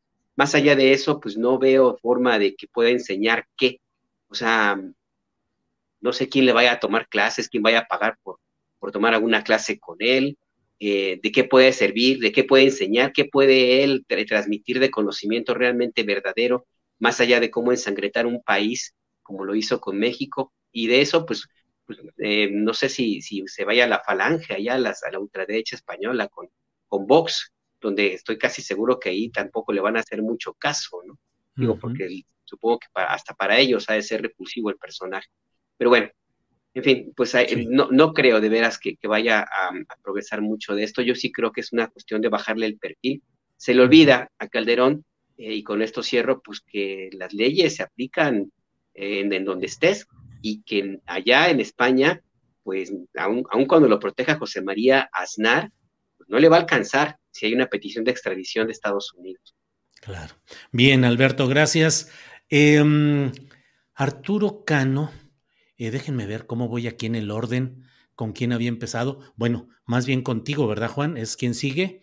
No, le va Arturo, no, me parece. ¿Le va Arturo? Levanta la mano, Arturo, y yo, tú mero, yo mero. Oye, Arturo, este, es que me hice bolas con la llegada de Alberto, me, me perdí la secuencia, pero eh, Arturo, ¿qué hay de, de este tema de Calderón? Si quieres decir algo, o si aprovechamos el puente musical para irnos a los corridos norteños y vemos también el tema de Armando Guadiana con su sombrero norteño, su tejana y su aire así muy especial de político tradicional, que ahora pues es el encaminado de Morena para tratar de eh, ganarle al Moreirato allá en Coahuila. Arturo. Bueno, con respecto a lo de lo Calderón, yo solamente diría que más allá de, esta inclinación que tienen los expresidentes mexicanos por la llamada madre patria. Este, parece que todos quisieron ser churumbeles alguna vez en, su vida. Pues lo, lo, que hay ahí es simple y llanamente una relación de negocios y un cobro de facturas por las puertas que abrieron durante sus presidencias a las empresas españolas y las relaciones que, que tejieron ahí. Este, en, el, en el caso de Guadiana y el, el ranchero y el mariachi, lo que estábamos hablando hace rato de la, de la música me recordó una anécdota que me contó un amigo que tuvo la oportunidad de echarse una carne asada con Carlos Santana. Y, y este amigo le dijo a Carlos Santana, oye, sería muy bueno que te organizáramos un, un homenaje en Bellas Artes, sería una cosa maravillosa que toques tu, tu música y también que te hagas acompañar de mariachis. No, mariachis no, dijo Santana. ¿Por qué? ¿Por qué mariachis no? Esa es música de borrachos. Ándale. Él creció, Santana creció en Tijuana con su padre que era mariachi, mariachi y lo llevaba a las cantinas. Entonces dicen que tenían muy mal recuerdo de, de la música de mariachi, de la música ranchera, que para él era música de borrachos. Entonces, esa es la Y Guadiana, pues qué sorpresa, ¿no? Eh, Julio, Juan, Alberto, este, eh, todo el mundo daba por sentado que eh, el favorito del presidente era el subsecretario Mejía, que era muy complicado. He visto eh, con, sorpresa que hay sectores de, del obradorismo que suelen ser muy disciplinados, cuestionando ahora la, validez de las, de las encuestas, eh, preguntándose cómo fue que, que los coahuilenses decidieron que Guadiana era el personaje con, con mayores posibilidades para llegar y, bueno, pues esta, esta candidatura mete en, el, en la discusión pública el asunto de la cercanía de, del empresario carbonífero Guadiana este, con el senador Ricardo Monreal y, y, naturalmente pues con toda la discusión del plan B, de la reforma electoral, de, de la discusión de los aspirantes o suspirantes a la candidatura presidencial de Morena. Es, es un caso muy, muy interesante. Algunos plantean, algunos especulan respecto de, un acuerdo con el PRI para eh, ceder Coahuila y pensar en Guadiana entonces como el candidato sacrificable por parte de la, de la 4T. Bien, Arturo, gracias. Eh, Juan Becerra Costa, ¿cómo ves esa decisión de postular a Guadiana, que es un nombre cercano a Ricardo Monreal? eh, como el más conocido, yo sí creo que es el más conocido en Coahuila, conocido en qué sentido, esa es otra discusión, pero oficialmente es el candidato virtual en Coahuila porque primero lo designan coordinador de comités de defensa de la 4T. ¿Podría, cómo ves ese nombramiento? Eh, ¿Debilita Morena? ¿Ayudará al Moreirato, a al PRI a seguir en el poder en Coahuila? ¿Cómo ves este tema? Yo lo veo como una probadita de lo que puede suceder en Morena ante la conformación de grupos de estos endogámicos, de los que premian la lealtad al tiempo en el que castigan la eficiencia, y te voy a explicar por qué. Mira, de entrada lo que estamos viendo eh, es una reacción. Me voy a ir sobre la reacción. O sea, ya vimos lo que sucedió.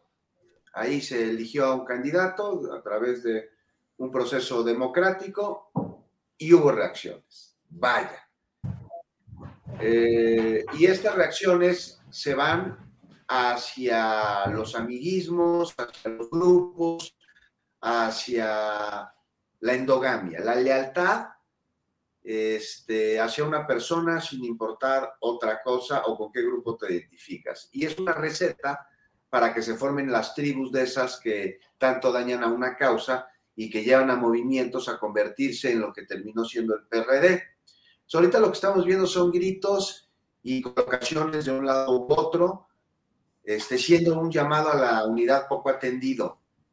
Eso es ahorita. Al rato van a ser los arrebatos de candidaturas a sillazos. Ojo aquí.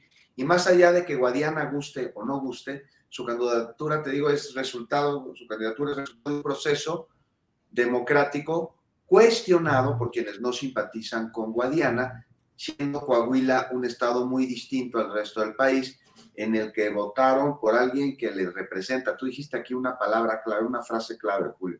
Es el más conocido. Ya luego vemos por qué es conocido. Bueno, pues dentro de por qué es conocido hay que ver qué representa de ello al pueblo de Coahuila, justo Guadiana. Y es que pues en serio, ¿no? De repente uno escucha conversaciones ahí entre alguna bandita de la 4T que parece remitirnos a la época de la bola, Julio, durante el movimiento revolucionario al principio del siglo pasado en México, o una novela ahí de Ibargüengoitia, tipo Los Relápagos de Agosto. Estamos viendo la referencia del fanatismo de varias personas eh, y el fanatismo de ellas, las viejas mañas de otros y la ambición como uno de los principales motivadores del género humano, pues, es algo que no podemos quitar de, algo que debe ser observado. O sea, la ambición es más incluso que el amor o que los celos, algo que mueve a las personas. Así que mucho ojo porque vienen tiempos de más definiciones, no solo de sucesiones, sino de verdaderas motivaciones. Y entonces vamos a ver quién está en el movimiento de transformación por la causa y quién no está por lo que el movimiento pueda darle. Y mientras, pues una reunión entre Mejía Verdeja y Gadona tendría que ser más allá de simbólica, me parece. No estaría mal que el segundo se sumara a la campaña el primero. La causa, ¿no? O sea, a ver, la primero ya es el candidato, la causa, ¿no? Súmate. Ya luego hablamos del candidato si quieren, pero mientras es el que en Coahuila se eligió. ¿O qué? Si la candidata o candidato a la grande no les gusta, no van a jalar con ella o con él. O sea, siendo partícipes de la transformación, pues bonitos partícipes serían. Hay que recordar aquí que sacar al PRI no solo se refiere a que no tengan cargos políticos, es eliminar su cultura de corrupción, de abusos y de formas. Así que no hay que andarla emulando, porque no que no somos iguales. Ya luego hablamos de los resucitados del PRI otro día, si quieren. Bien, Juan. Eh, Alberto Najar, ¿qué opinas del tema Coahuila, la postulación de Armando Guadiana, la reacción descalificatoria del todavía subsecretario de Seguridad, Ricardo Mejía Verdeja, y, pues no sé, el predominio o el riesgo de perder el poder de los Moreira y Riquelme en Coahuila? Mira, yo por los elementos que he visto acerca de la forma como se designó Armando Guadiana y el personaje mismo, y lo que sucede también en el Estado de México, una encuesta que se publica el día de, hoy, creo que fue de, Universal, ahorita lo, checo, que, que, tiene a Morena muy, muy arriba en las preferencias electorales en el Estado de México. Yo sí, me, yo sí pensaría que, que puede haber de trasfondo una especie de pacto para que el candidato o candidata del PRI la tengan fácil o relativamente fácil y puedan mantener el poder ese partido en, en Coahuila.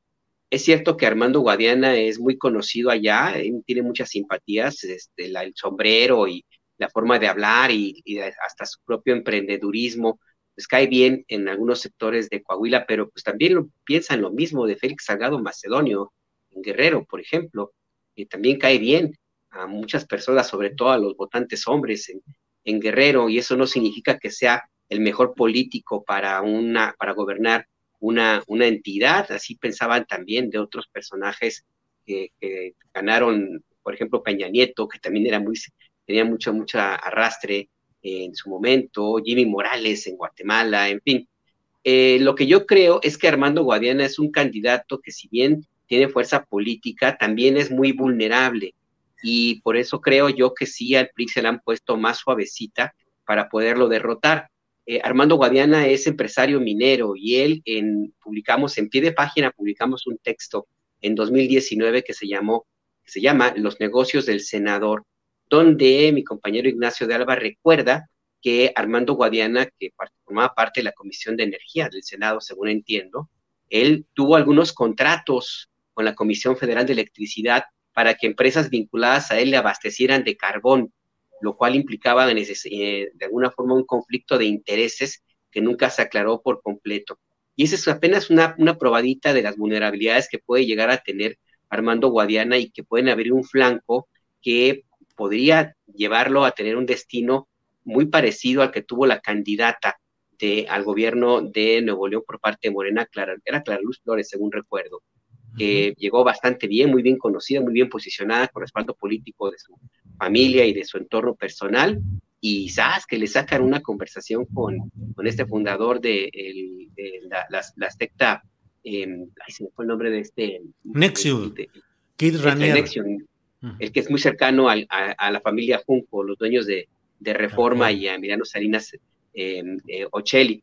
Em, entonces, sí creo que por ese lado puede haber una posibilidad de un acuerdo tácito con el PRI para que eh, pues puedan ganar sin mayores problemas la gubernatura de Coahuila a cambio de que no hagan, no le pongan tanto el asador, o por lo menos dividir al priismo y que se concentre una parte de las huestes de la dirigencia de ese partido en mantener el triunfo en Coahuila y, dejen solo de alguna manera al grupo Atlacomulco y facilitar el triunfo de, eh, Delfina Gómez en, en el Estado de México. Entonces yo sí, yo sí creo que se puede ser una de las explicaciones. Y más allá de eso, pues de nuevo la, selección de Armando Guadiana nos trae a la conversación un viejísimo tema dentro de Morena que por lo que veo no va a terminar y va a dar mucho de qué hablar. ¿Quién hace cómo y las encuestas dentro de Morena? ¿A quién le preguntan? ¿Cómo se hacen? ¿Qué metodología? Hasta ahora han dejado más víctimas que personajes realmente satisfechos. Si vemos el caso de Mejía Verdeja, el subsecretario de Seguridad Pública, y también, por supuesto, lo que dijo el presidente López Obrador, que ahí yo veo una, algo eh, también interesante para analizar. Dijo básicamente, el que se meta a jugar en la contienda electoral tiene que aceptar las reglas y la regla es la encuesta y la tienen que aceptar, es parte del juego. O sea, se lo dice a, a Ricardo Mejía Verdeja para que lo entienda quién. Marcelo Ebrard. Bien, Alberto. Eh, Arturo Cano, y pasamos al tema de las reformas electorales, el famoso Plan B, que ha tenido una trayectoria muy accidentada. Eh, aprobado muy a la carrera en la Cámara de Diputados, sin poderlo leer realmente ni analizar los diputados de Morena y aliados, lo aprobaron, lo mandan al Senado y ya hemos visto todo lo que ha sucedido con estos atorones, con Ricardo Monreal jugando a la indefinición. Eh, Claudio X González ayer exigiéndole a Monreal que se defina y que eh, si no quedará Monreal como alguien de mucho ruido y pocas nueces. ¿Cómo has visto este trayecto del plan electoral B, Arturo Cano? Pues está difícil separarlo del tema de Coahuila para empezar, porque ahí también se cocina, al parecer, digo, cada voto cuenta en el Senado para la aprobación de esta reforma electoral, pero en el caso de Guadiana yo nada más quisiera preguntarme, ¿votará en contra de la reforma electoral una vez que, eh, es decir, de la propuesta presidencial, una vez que se ha dado, que se ha percatado o ha constatado que la rebeldía paga? Digo, porque recordemos que eh, Guadiana lanzó incluso un desplegado que publicó en un diario de circulación nacional, como dicen los antiguos cronistas, en el que acusó directamente al subsecretario de Seguridad Pública y al vocero presidencial de una campaña en su contra. Este, fue, fue clarísimo y fue una acusación directa. Con todo y eso resulta el eh, el mejor posicionado en las encuestas y el candidato. Lo que, lo que yo pienso, por lo que hemos visto de todos estos vericuetos y, contradicciones y, e historias y rejuegos y, y, juegos de equilibrios y fuerzas en torno a la reforma electoral, lo creo es que va a pasar esta, esta reforma, que será aprobada más o menos en los términos que, que plantea el presidente, la reforma llamada plan B, luego plan C por, por la chiquillada y lo que le concedieron. Es, es una reforma que está negociando de manera personal y directa el secretario de Gobernación, Adán Augusto, eh, en, el, en el Senado, eh, eh, trabajando en coordinación con una legisladora de toda su confianza, con la senadora Mónica Fernández Balboa. pero, digamos, es un asunto que tiene en sus manos el, el secretario de Gobernación Creo que va a pasar y creo que del lado de la oposición ya existe eh, la, certeza de que va a ser aprobada y eh, lo que están planteando ya es una estrategia eh, o lo que están desarrollando es una estrategia para desacreditar esta reforma y de esa manera cuestionar o dejar herido de una al, árbitro, lo decíamos ya la, semana pasada, para que el gobierno que sea electo en el 24 sea un gobierno que no cuente con la legitimidad de origen con la que cuenta el gobierno de Andrés Manuel López Obrador por sus 30 millones de votos. O sea, va a ser, eh, creo que esa es la estrategia del lado opositor, visto que no pueden detener esta, este plan B que básicamente se, se centra en el tema de la reducción de las estructuras burocráticas administrativas del, del INE y en, ojo, algo importantísimo, en la, eh, eh, digamos, en, el manicure al INE de quitarle la posibilidad de eh, arrebatar o de bajar candidaturas o bajar candidatos como ya ocurrió este, con, candidatos de Morena en los estados de Guerrero y Michoacán. Bien, Arturo.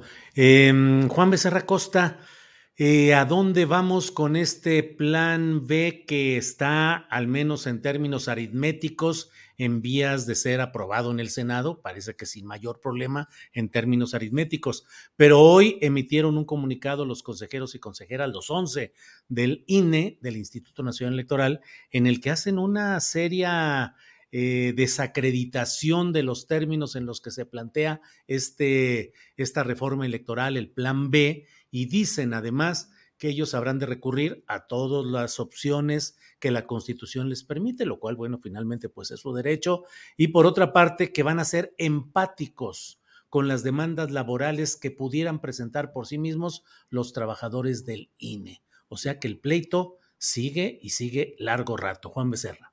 Y seguirá, y seguirá, querido Julio, durante un muy buen rato, pues con respecto a las denuncias que podría presentar consejeros del INE, el mismo Instituto Nacional Electoral, este, por inconstitucionalidad eh, de, esta, de este plan B, de esta reforma a leyes secundarias en materia electoral, pues sí, ya lo dijiste, es su derecho y pues este, a ver qué se aprueba, también hay que ver y qué determina el Tribunal de Justicia. Y te digo, hay que ver qué, se aprueba porque decide llamar la atención, no podemos no hablar de esto, no podemos obviarlo, lo que sucedió la semana pasada en la que el presidente manda un plan B a la Cámara de Diputados y por la razón que quieras, termina siendo aprobada ahí con un par de modificaciones que se metieron por parte de partidos chiquitos, le hace Partido del Trabajo y Partido Verde Ecologista en México, Hablábamos la semana pasada de este tema, Julio, ¿te acuerdas que el uh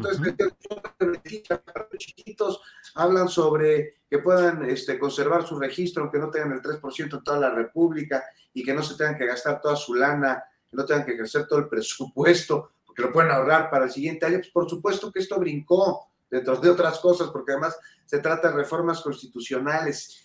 Entonces la posición inmediatamente en el Senado, bueno, en la Cámara lo detecta, en el Senado lo detectan, se hace el extrañamiento, se dice, se denuncia. En la mañanera del jueves, no, no, no es cierto, esto no es cierto. En la del viernes, no, siempre, ¿saben qué? Siempre sí fue cierto. Entonces se metió, dijo el presidente, que un duende. Un, pues hay que ver quién es este duende o qué es lo que está sucediendo y qué está, qué está sucediendo con, con Ignacio Mier y qué está sucediendo con los diputados de los partidos chiquitos.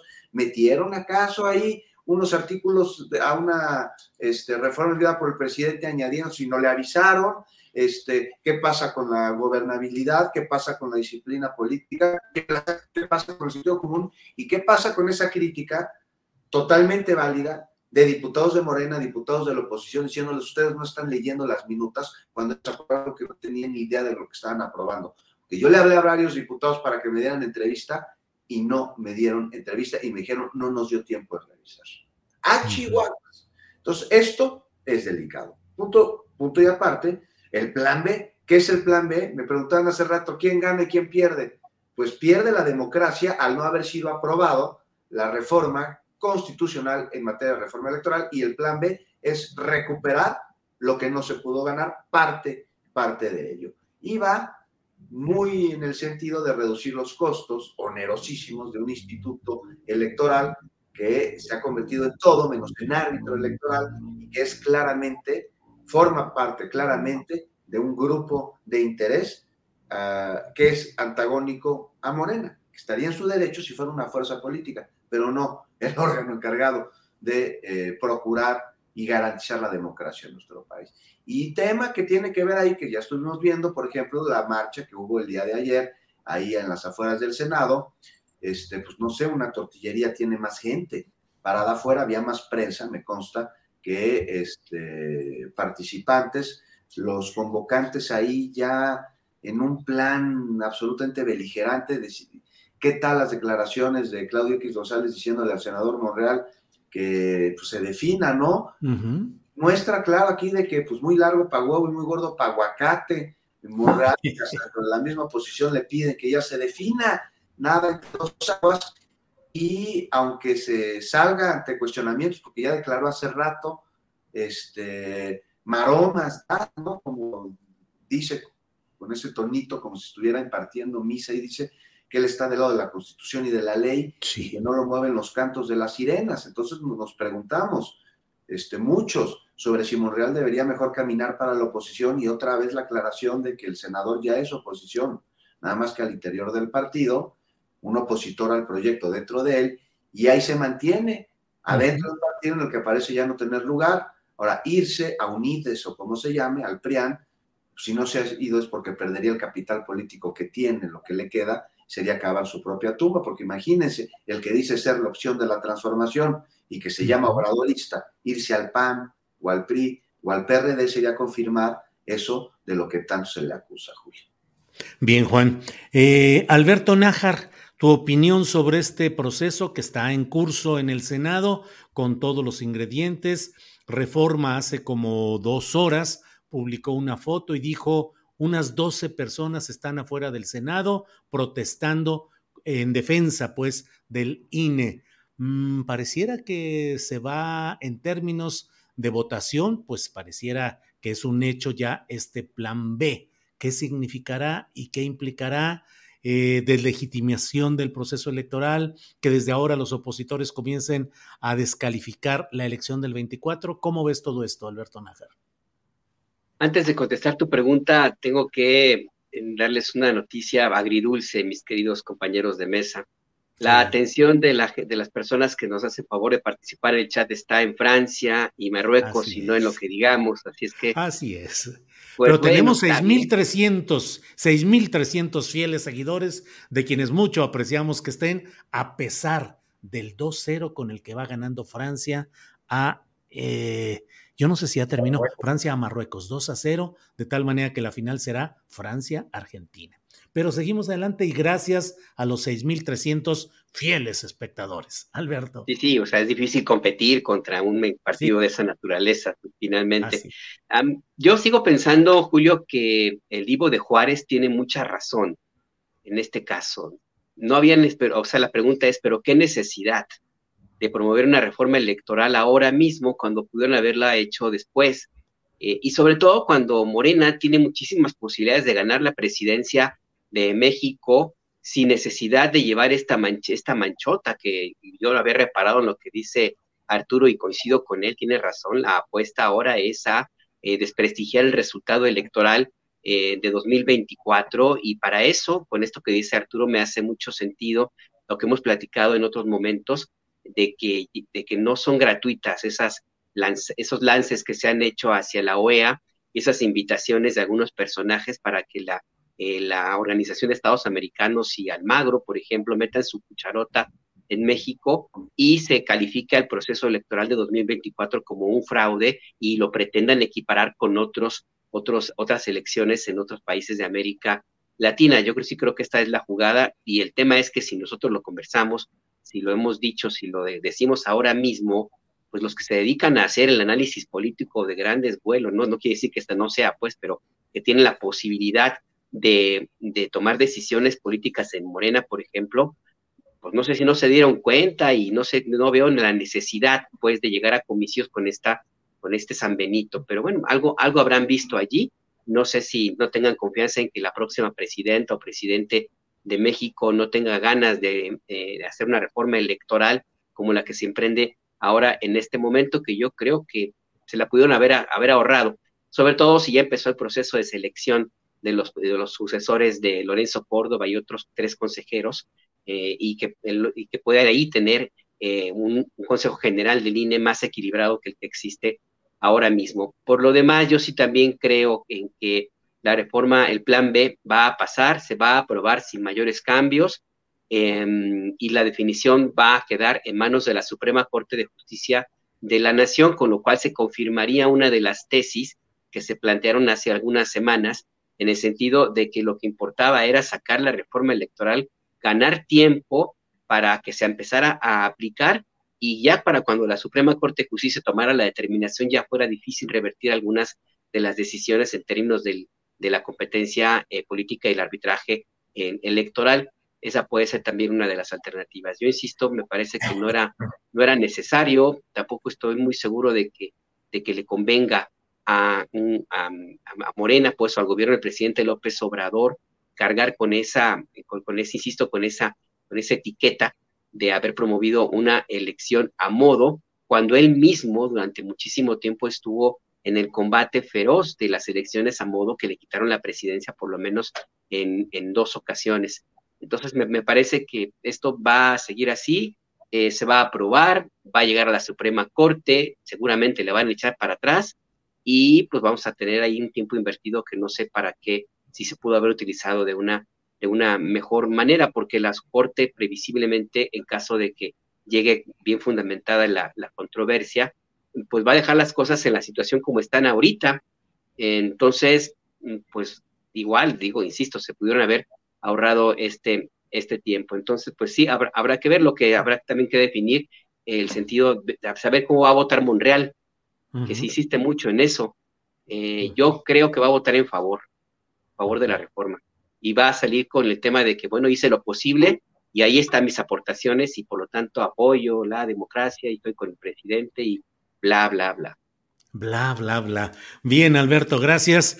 Eh, son las 2 de la tarde con 51 minutos, así es que nos queda espacio para unos tres minutitos de postre que deseen agregar. Arturo Cano, el tema que desees agregar, postrecito, por favor. Pues yo creo que este asunto de la reforma electoral da para muchísimo. Nos podríamos echar aquí este, varias, varias sesiones de una hora hablando del asunto, eh, eh, aportando más elementos a, la incertidumbre generalizada. Diría que hay que sumar hechos, mencionabas ya el desplegado de los de los consejeros. Un, dato muy importante, fueron todos los consejeros del INE. Los que, los que emiten ese pronunciamiento en que hablan del proyecto de reforma como, como un proyecto regresivo eh, y eh, anuncian incluso que respaldarán a los, a los trabajadores eh, que serán despedidos con el, proyecto de, recortar o de reducir el número de, oficinas del INE. También hoy en el Consejo del Instituto entraba a discutirse unos lineamientos, hay una nota en la jornada de Fabiola Martínez donde habla de un proyecto de lineamientos que endurecería las, eh, las sanciones a aquellos funcionarios públicos que hagan labores eh, eh, que puedan o que participen en actos proselitistas. Este, esto hay que sumarlo al hecho de que en la Cámara de Diputados ha iniciado el proceso para la designación de cuatro consejeros electorales que reemplazarán a aquellos cuyos periodos vencen, entre ellos Ciro Murayama y Lorenzo Córdoba. Que el tema llegará inevitablemente a la Suprema Corte, sí, pero no a la Suprema Corte de, del actual presidente, porque tendremos en eh, muy pronto una nueva cabeza en la Suprema Corte de Justicia de la Nación. Ya hay cinco aspirantes apuntados. Este, eh, claramente, o la, o la candidata claramente de la 4T es la, la ministra eh, Yasmín Esquivel, pero bueno, pues hay otros que han manifestado su interés. Entonces, digamos que todo el escenario se está moviendo mucho en términos políticos aunque me temo que en las próximas horas eh, y en cuanto eh, pase, sobre todo en cuanto pase la final del Mundial de Fútbol, pues ya todo México estará pensando más en romper la piñata este, o en pasear los peregrinos que en estos enredos de la reforma electoral. Bien. Y así Arturo, a, enero, eh, enero, cuando recuperaremos el, la realidad, ¿no? Sí, así es. Bien, Juan Becerra Costa, postrecito, por favor. Pues rápidamente, ¿no? El tema de las últimas horas, que es el fallecimiento de Barbosa, nada más en el sentido de que, bueno, después de que murió el gobernador del estado de Puebla, hay que tener muy en claro que sigue, porque eh, el estado no tiene una situación, llamarla, el mismo Barbosa, pues es ahí un resucitado del PRI, que me parece que fue enemigo de la cuarta transformación en el Estado. Hay por darte un ejemplo, hay que, hay que decir las cosas como son. ¿Se acuerdan del compromiso de cancelar la privatización de los servicios de agua potable en la ciudad de Puebla? Algo incumplido. ¿Se acuerdan las indemnizaciones a los trabajadores del gobierno que corrió injustificadamente este Moreno Valle? Pues no, no lo cumplió. Estamos hablando de un sexenio de retroceso para Puebla porque incluso en el índice de competitividad bajó cinco posiciones. Eh, la pobreza extrema aumentó del 17.8 al 26.2%. Y ya de inseguridad, pues, mejor ni hablamos. Deja Barbosa un estado en una situación muy complicada, pero no solo eso, estamos hablando de que ahí la sucesión para el 2024, antes de que murió el gobernador, ya era tema. Sí. Incluso pleitos, no olvidemos el agarrón entre el mismo Barbosa y Fernández Noroña, debido a que este último apoyó el autodestape a la candidatura por la gobernatura de Ignacio Mier, en agosto me parece, a finales, y es que viejos grupos de poder en Puebla se disputan este estado. Decíamos Ignacio Mier, pero también está su primo Alejandro Armenta, son primos, Alejandro Armenta Mier, y ya se están dando con todo para conseguir la nominación O sea, primos y rivales, hasta nombre de telenovela tiene este asunto, y resucitados priistas en Morena. Así que la cosa en Puebla complicada. Será ahora facultad del Congreso del Estado elegir a quien lo sustituya, mientras la secretaria de Gobernación ahí queda, Ana Lucía Gil, encargada del despacho, 30 días ya veremos si lo ratifican o no, o si queda alguien más. Pero bueno, si ya la cosa está complicada antes de que Barbosa, ahora con su muerte se complica aún más, sobre todo el tema de sucesión. Bien, Juan, gracias.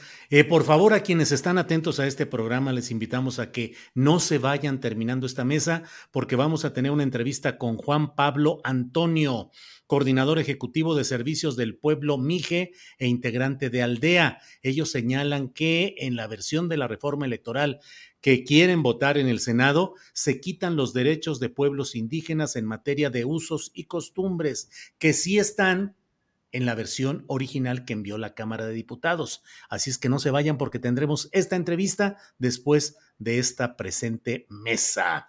Alberto Nájar, postrecito, por favor. Pues mira, eh, ya me corrigieron en el chat, ya me, nos están diciendo que sí están atentos, que están con un ojo al gato, otro al garabato, que por supuesto que están muy pendientes de lo que digamos. Muchas gracias, que bueno de mi parte. Este, qué bueno. Eh, y pues el, postrecito muy sencillo me llamó la atención, no sé si ustedes también qué, pensarían, pero pues la alcaldesa de Cuauhtémoc nomás dijo, ahorita vengo, mandó una, una carta para, para, pedir licencia por 15 días, Sandra Cuevas, y ya se fue.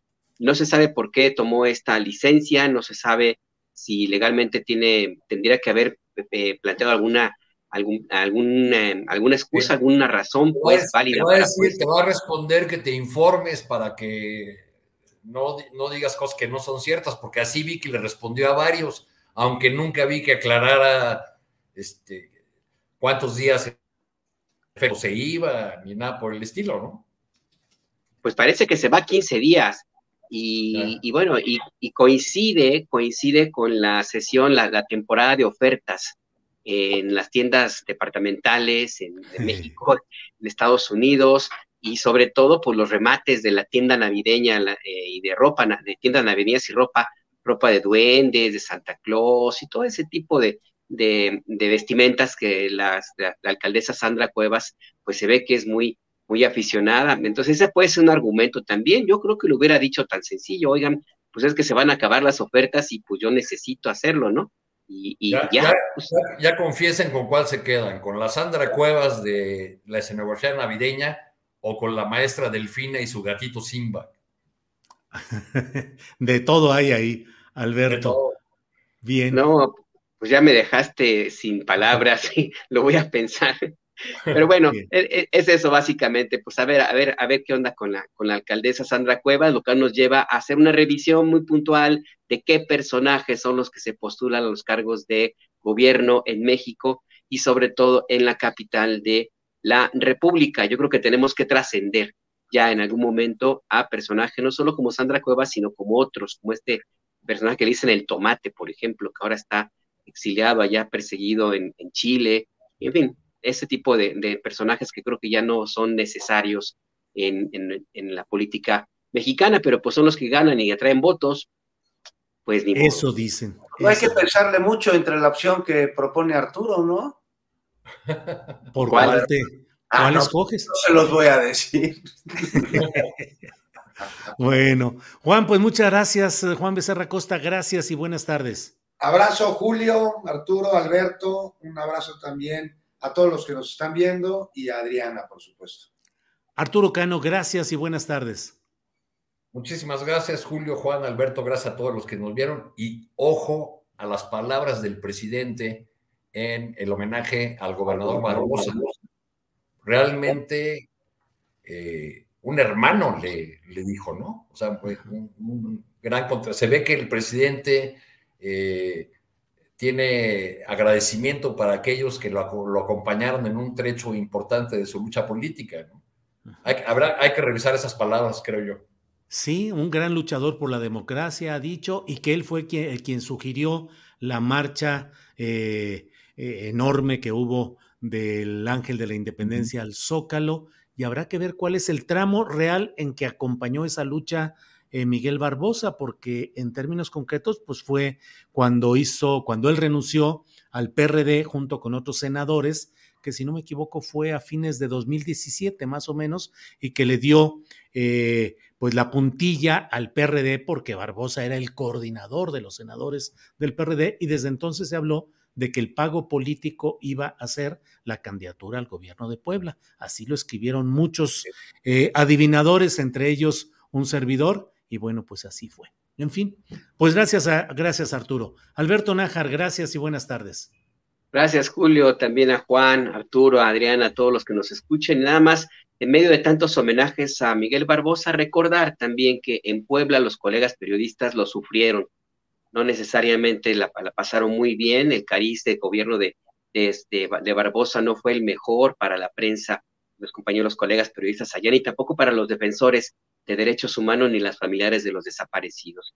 Entonces sí es importante recordarlo bien, pero también recordar esa faceta de un personaje que ahora el presidente López Obrador llama hermano, pues que lo recordémoslo íntegro, también con las malas como son estas.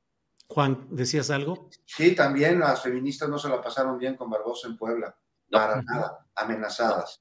Sí, así es, así es.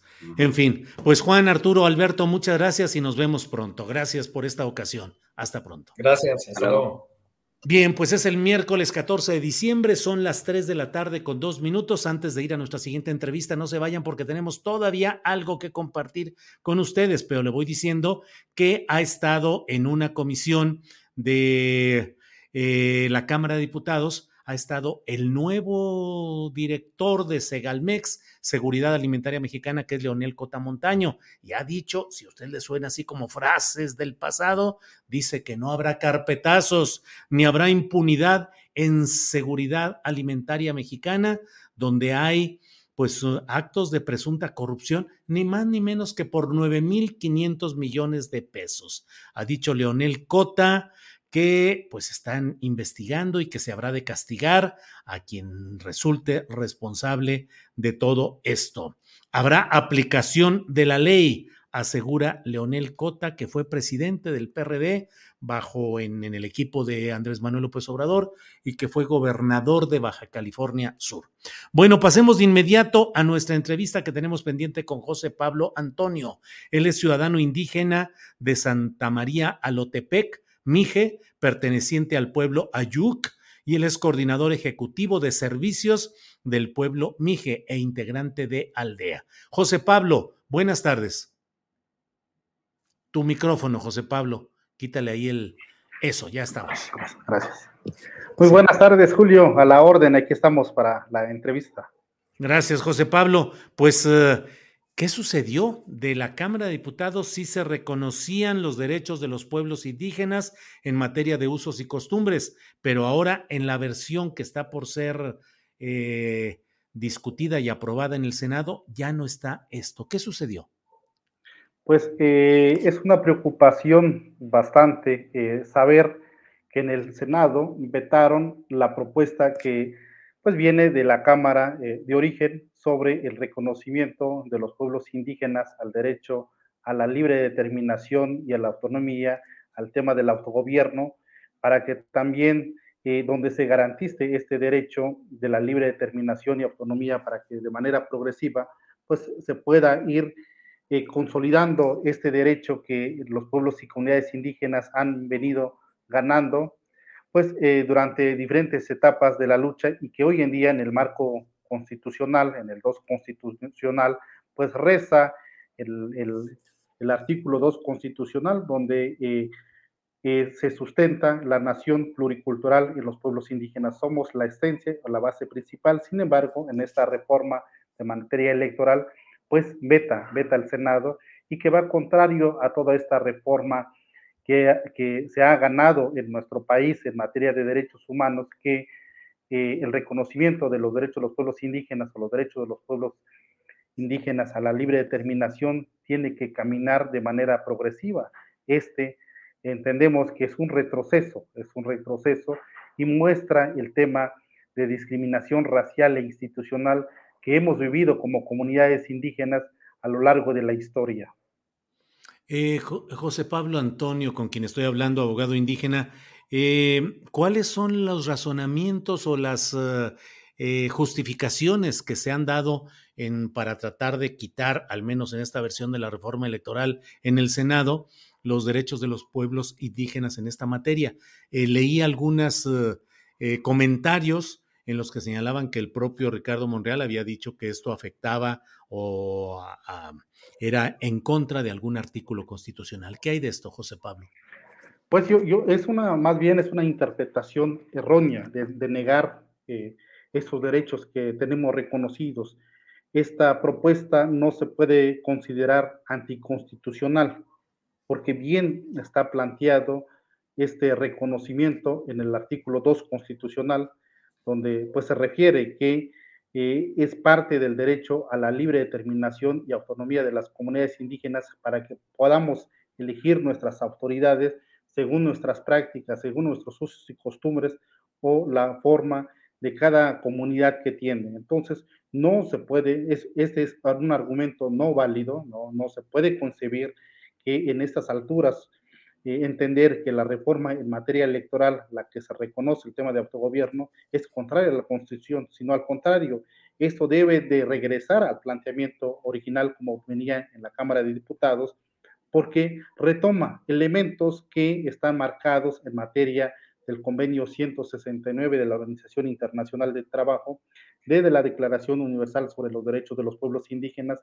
y aún más en México, pues tenemos recomendaciones de la propia relatora especial sobre pueblos indígenas, de la Comisión Interamericana sobre Derechos de los Pueblos Indígenas también, donde se tiene que reabrir este debate en materia legislativo para que se garantice este derecho pleno a la libre determinación y autonomía. Entonces, no entendemos por qué este planteamiento del Senado, que es un, es un planteamiento de carácter anticonstitucional. Más bien, eso eh, pues hace ver hace ver el, clasismo, la discriminación racial y colonial que tenemos en nuestro estado aún todavía, donde eh, no eh, está contemplado en la agenda política electoral en materia legislativa sobre los derechos de los pueblos indígenas para que sean reconocidos plenamente el derecho a la libre determinación.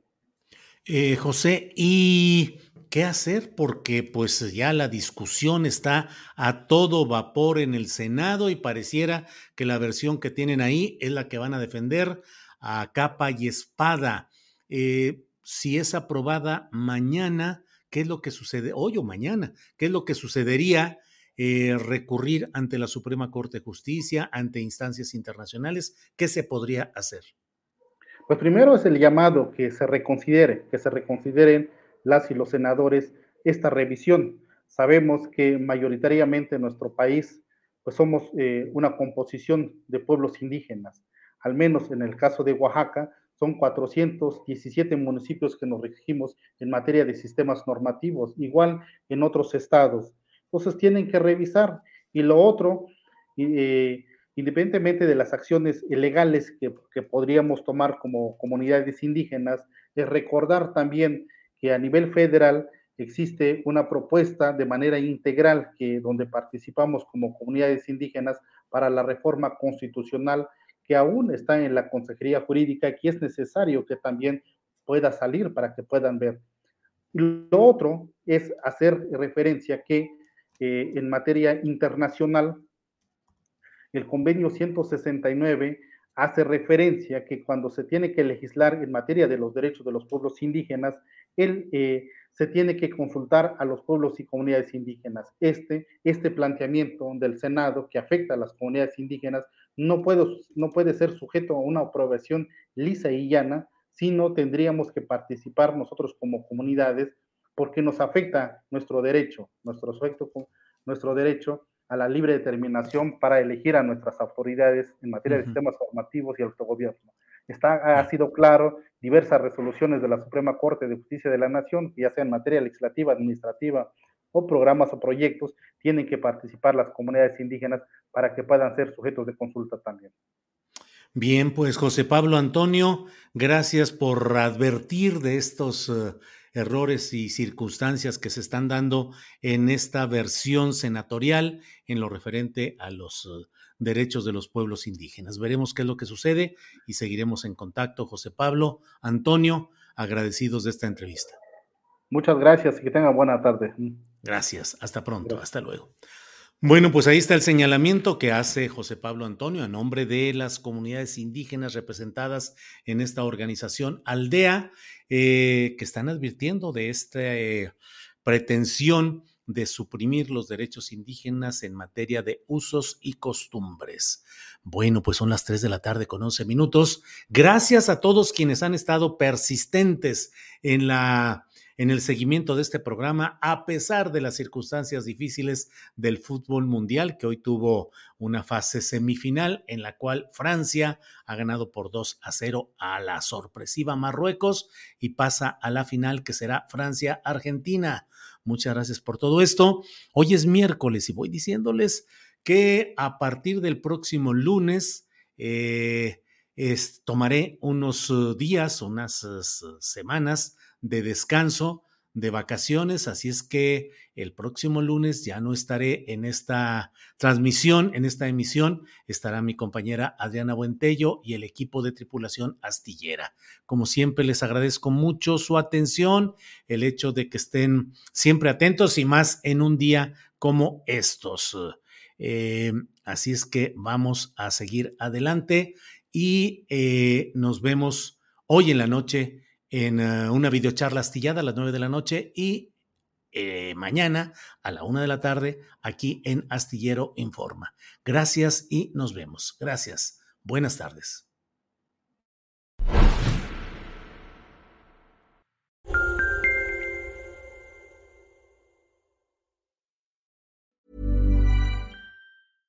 Imagine the softest sheets you've ever felt. Now imagine them getting even softer over time. That's what you'll feel with Bowl and Branch's organic cotton sheets. In a recent customer survey, 96% replied that Bowl and Branch sheets get softer with every wash. Start getting your best night's sleep in these sheets that get softer and softer for years to come. Try their sheets with a 30-night guarantee. Plus, get 15% off your first order at bowlandbranch.com. Code BUTTERY. Exclusions apply. See site for details. Para que te enteres del próximo noticiero, suscríbete y dale follow en Apple, Spotify, Amazon Music, Google o donde sea que escuches podcast. Te invitamos a visitar nuestra página julioastillero.com.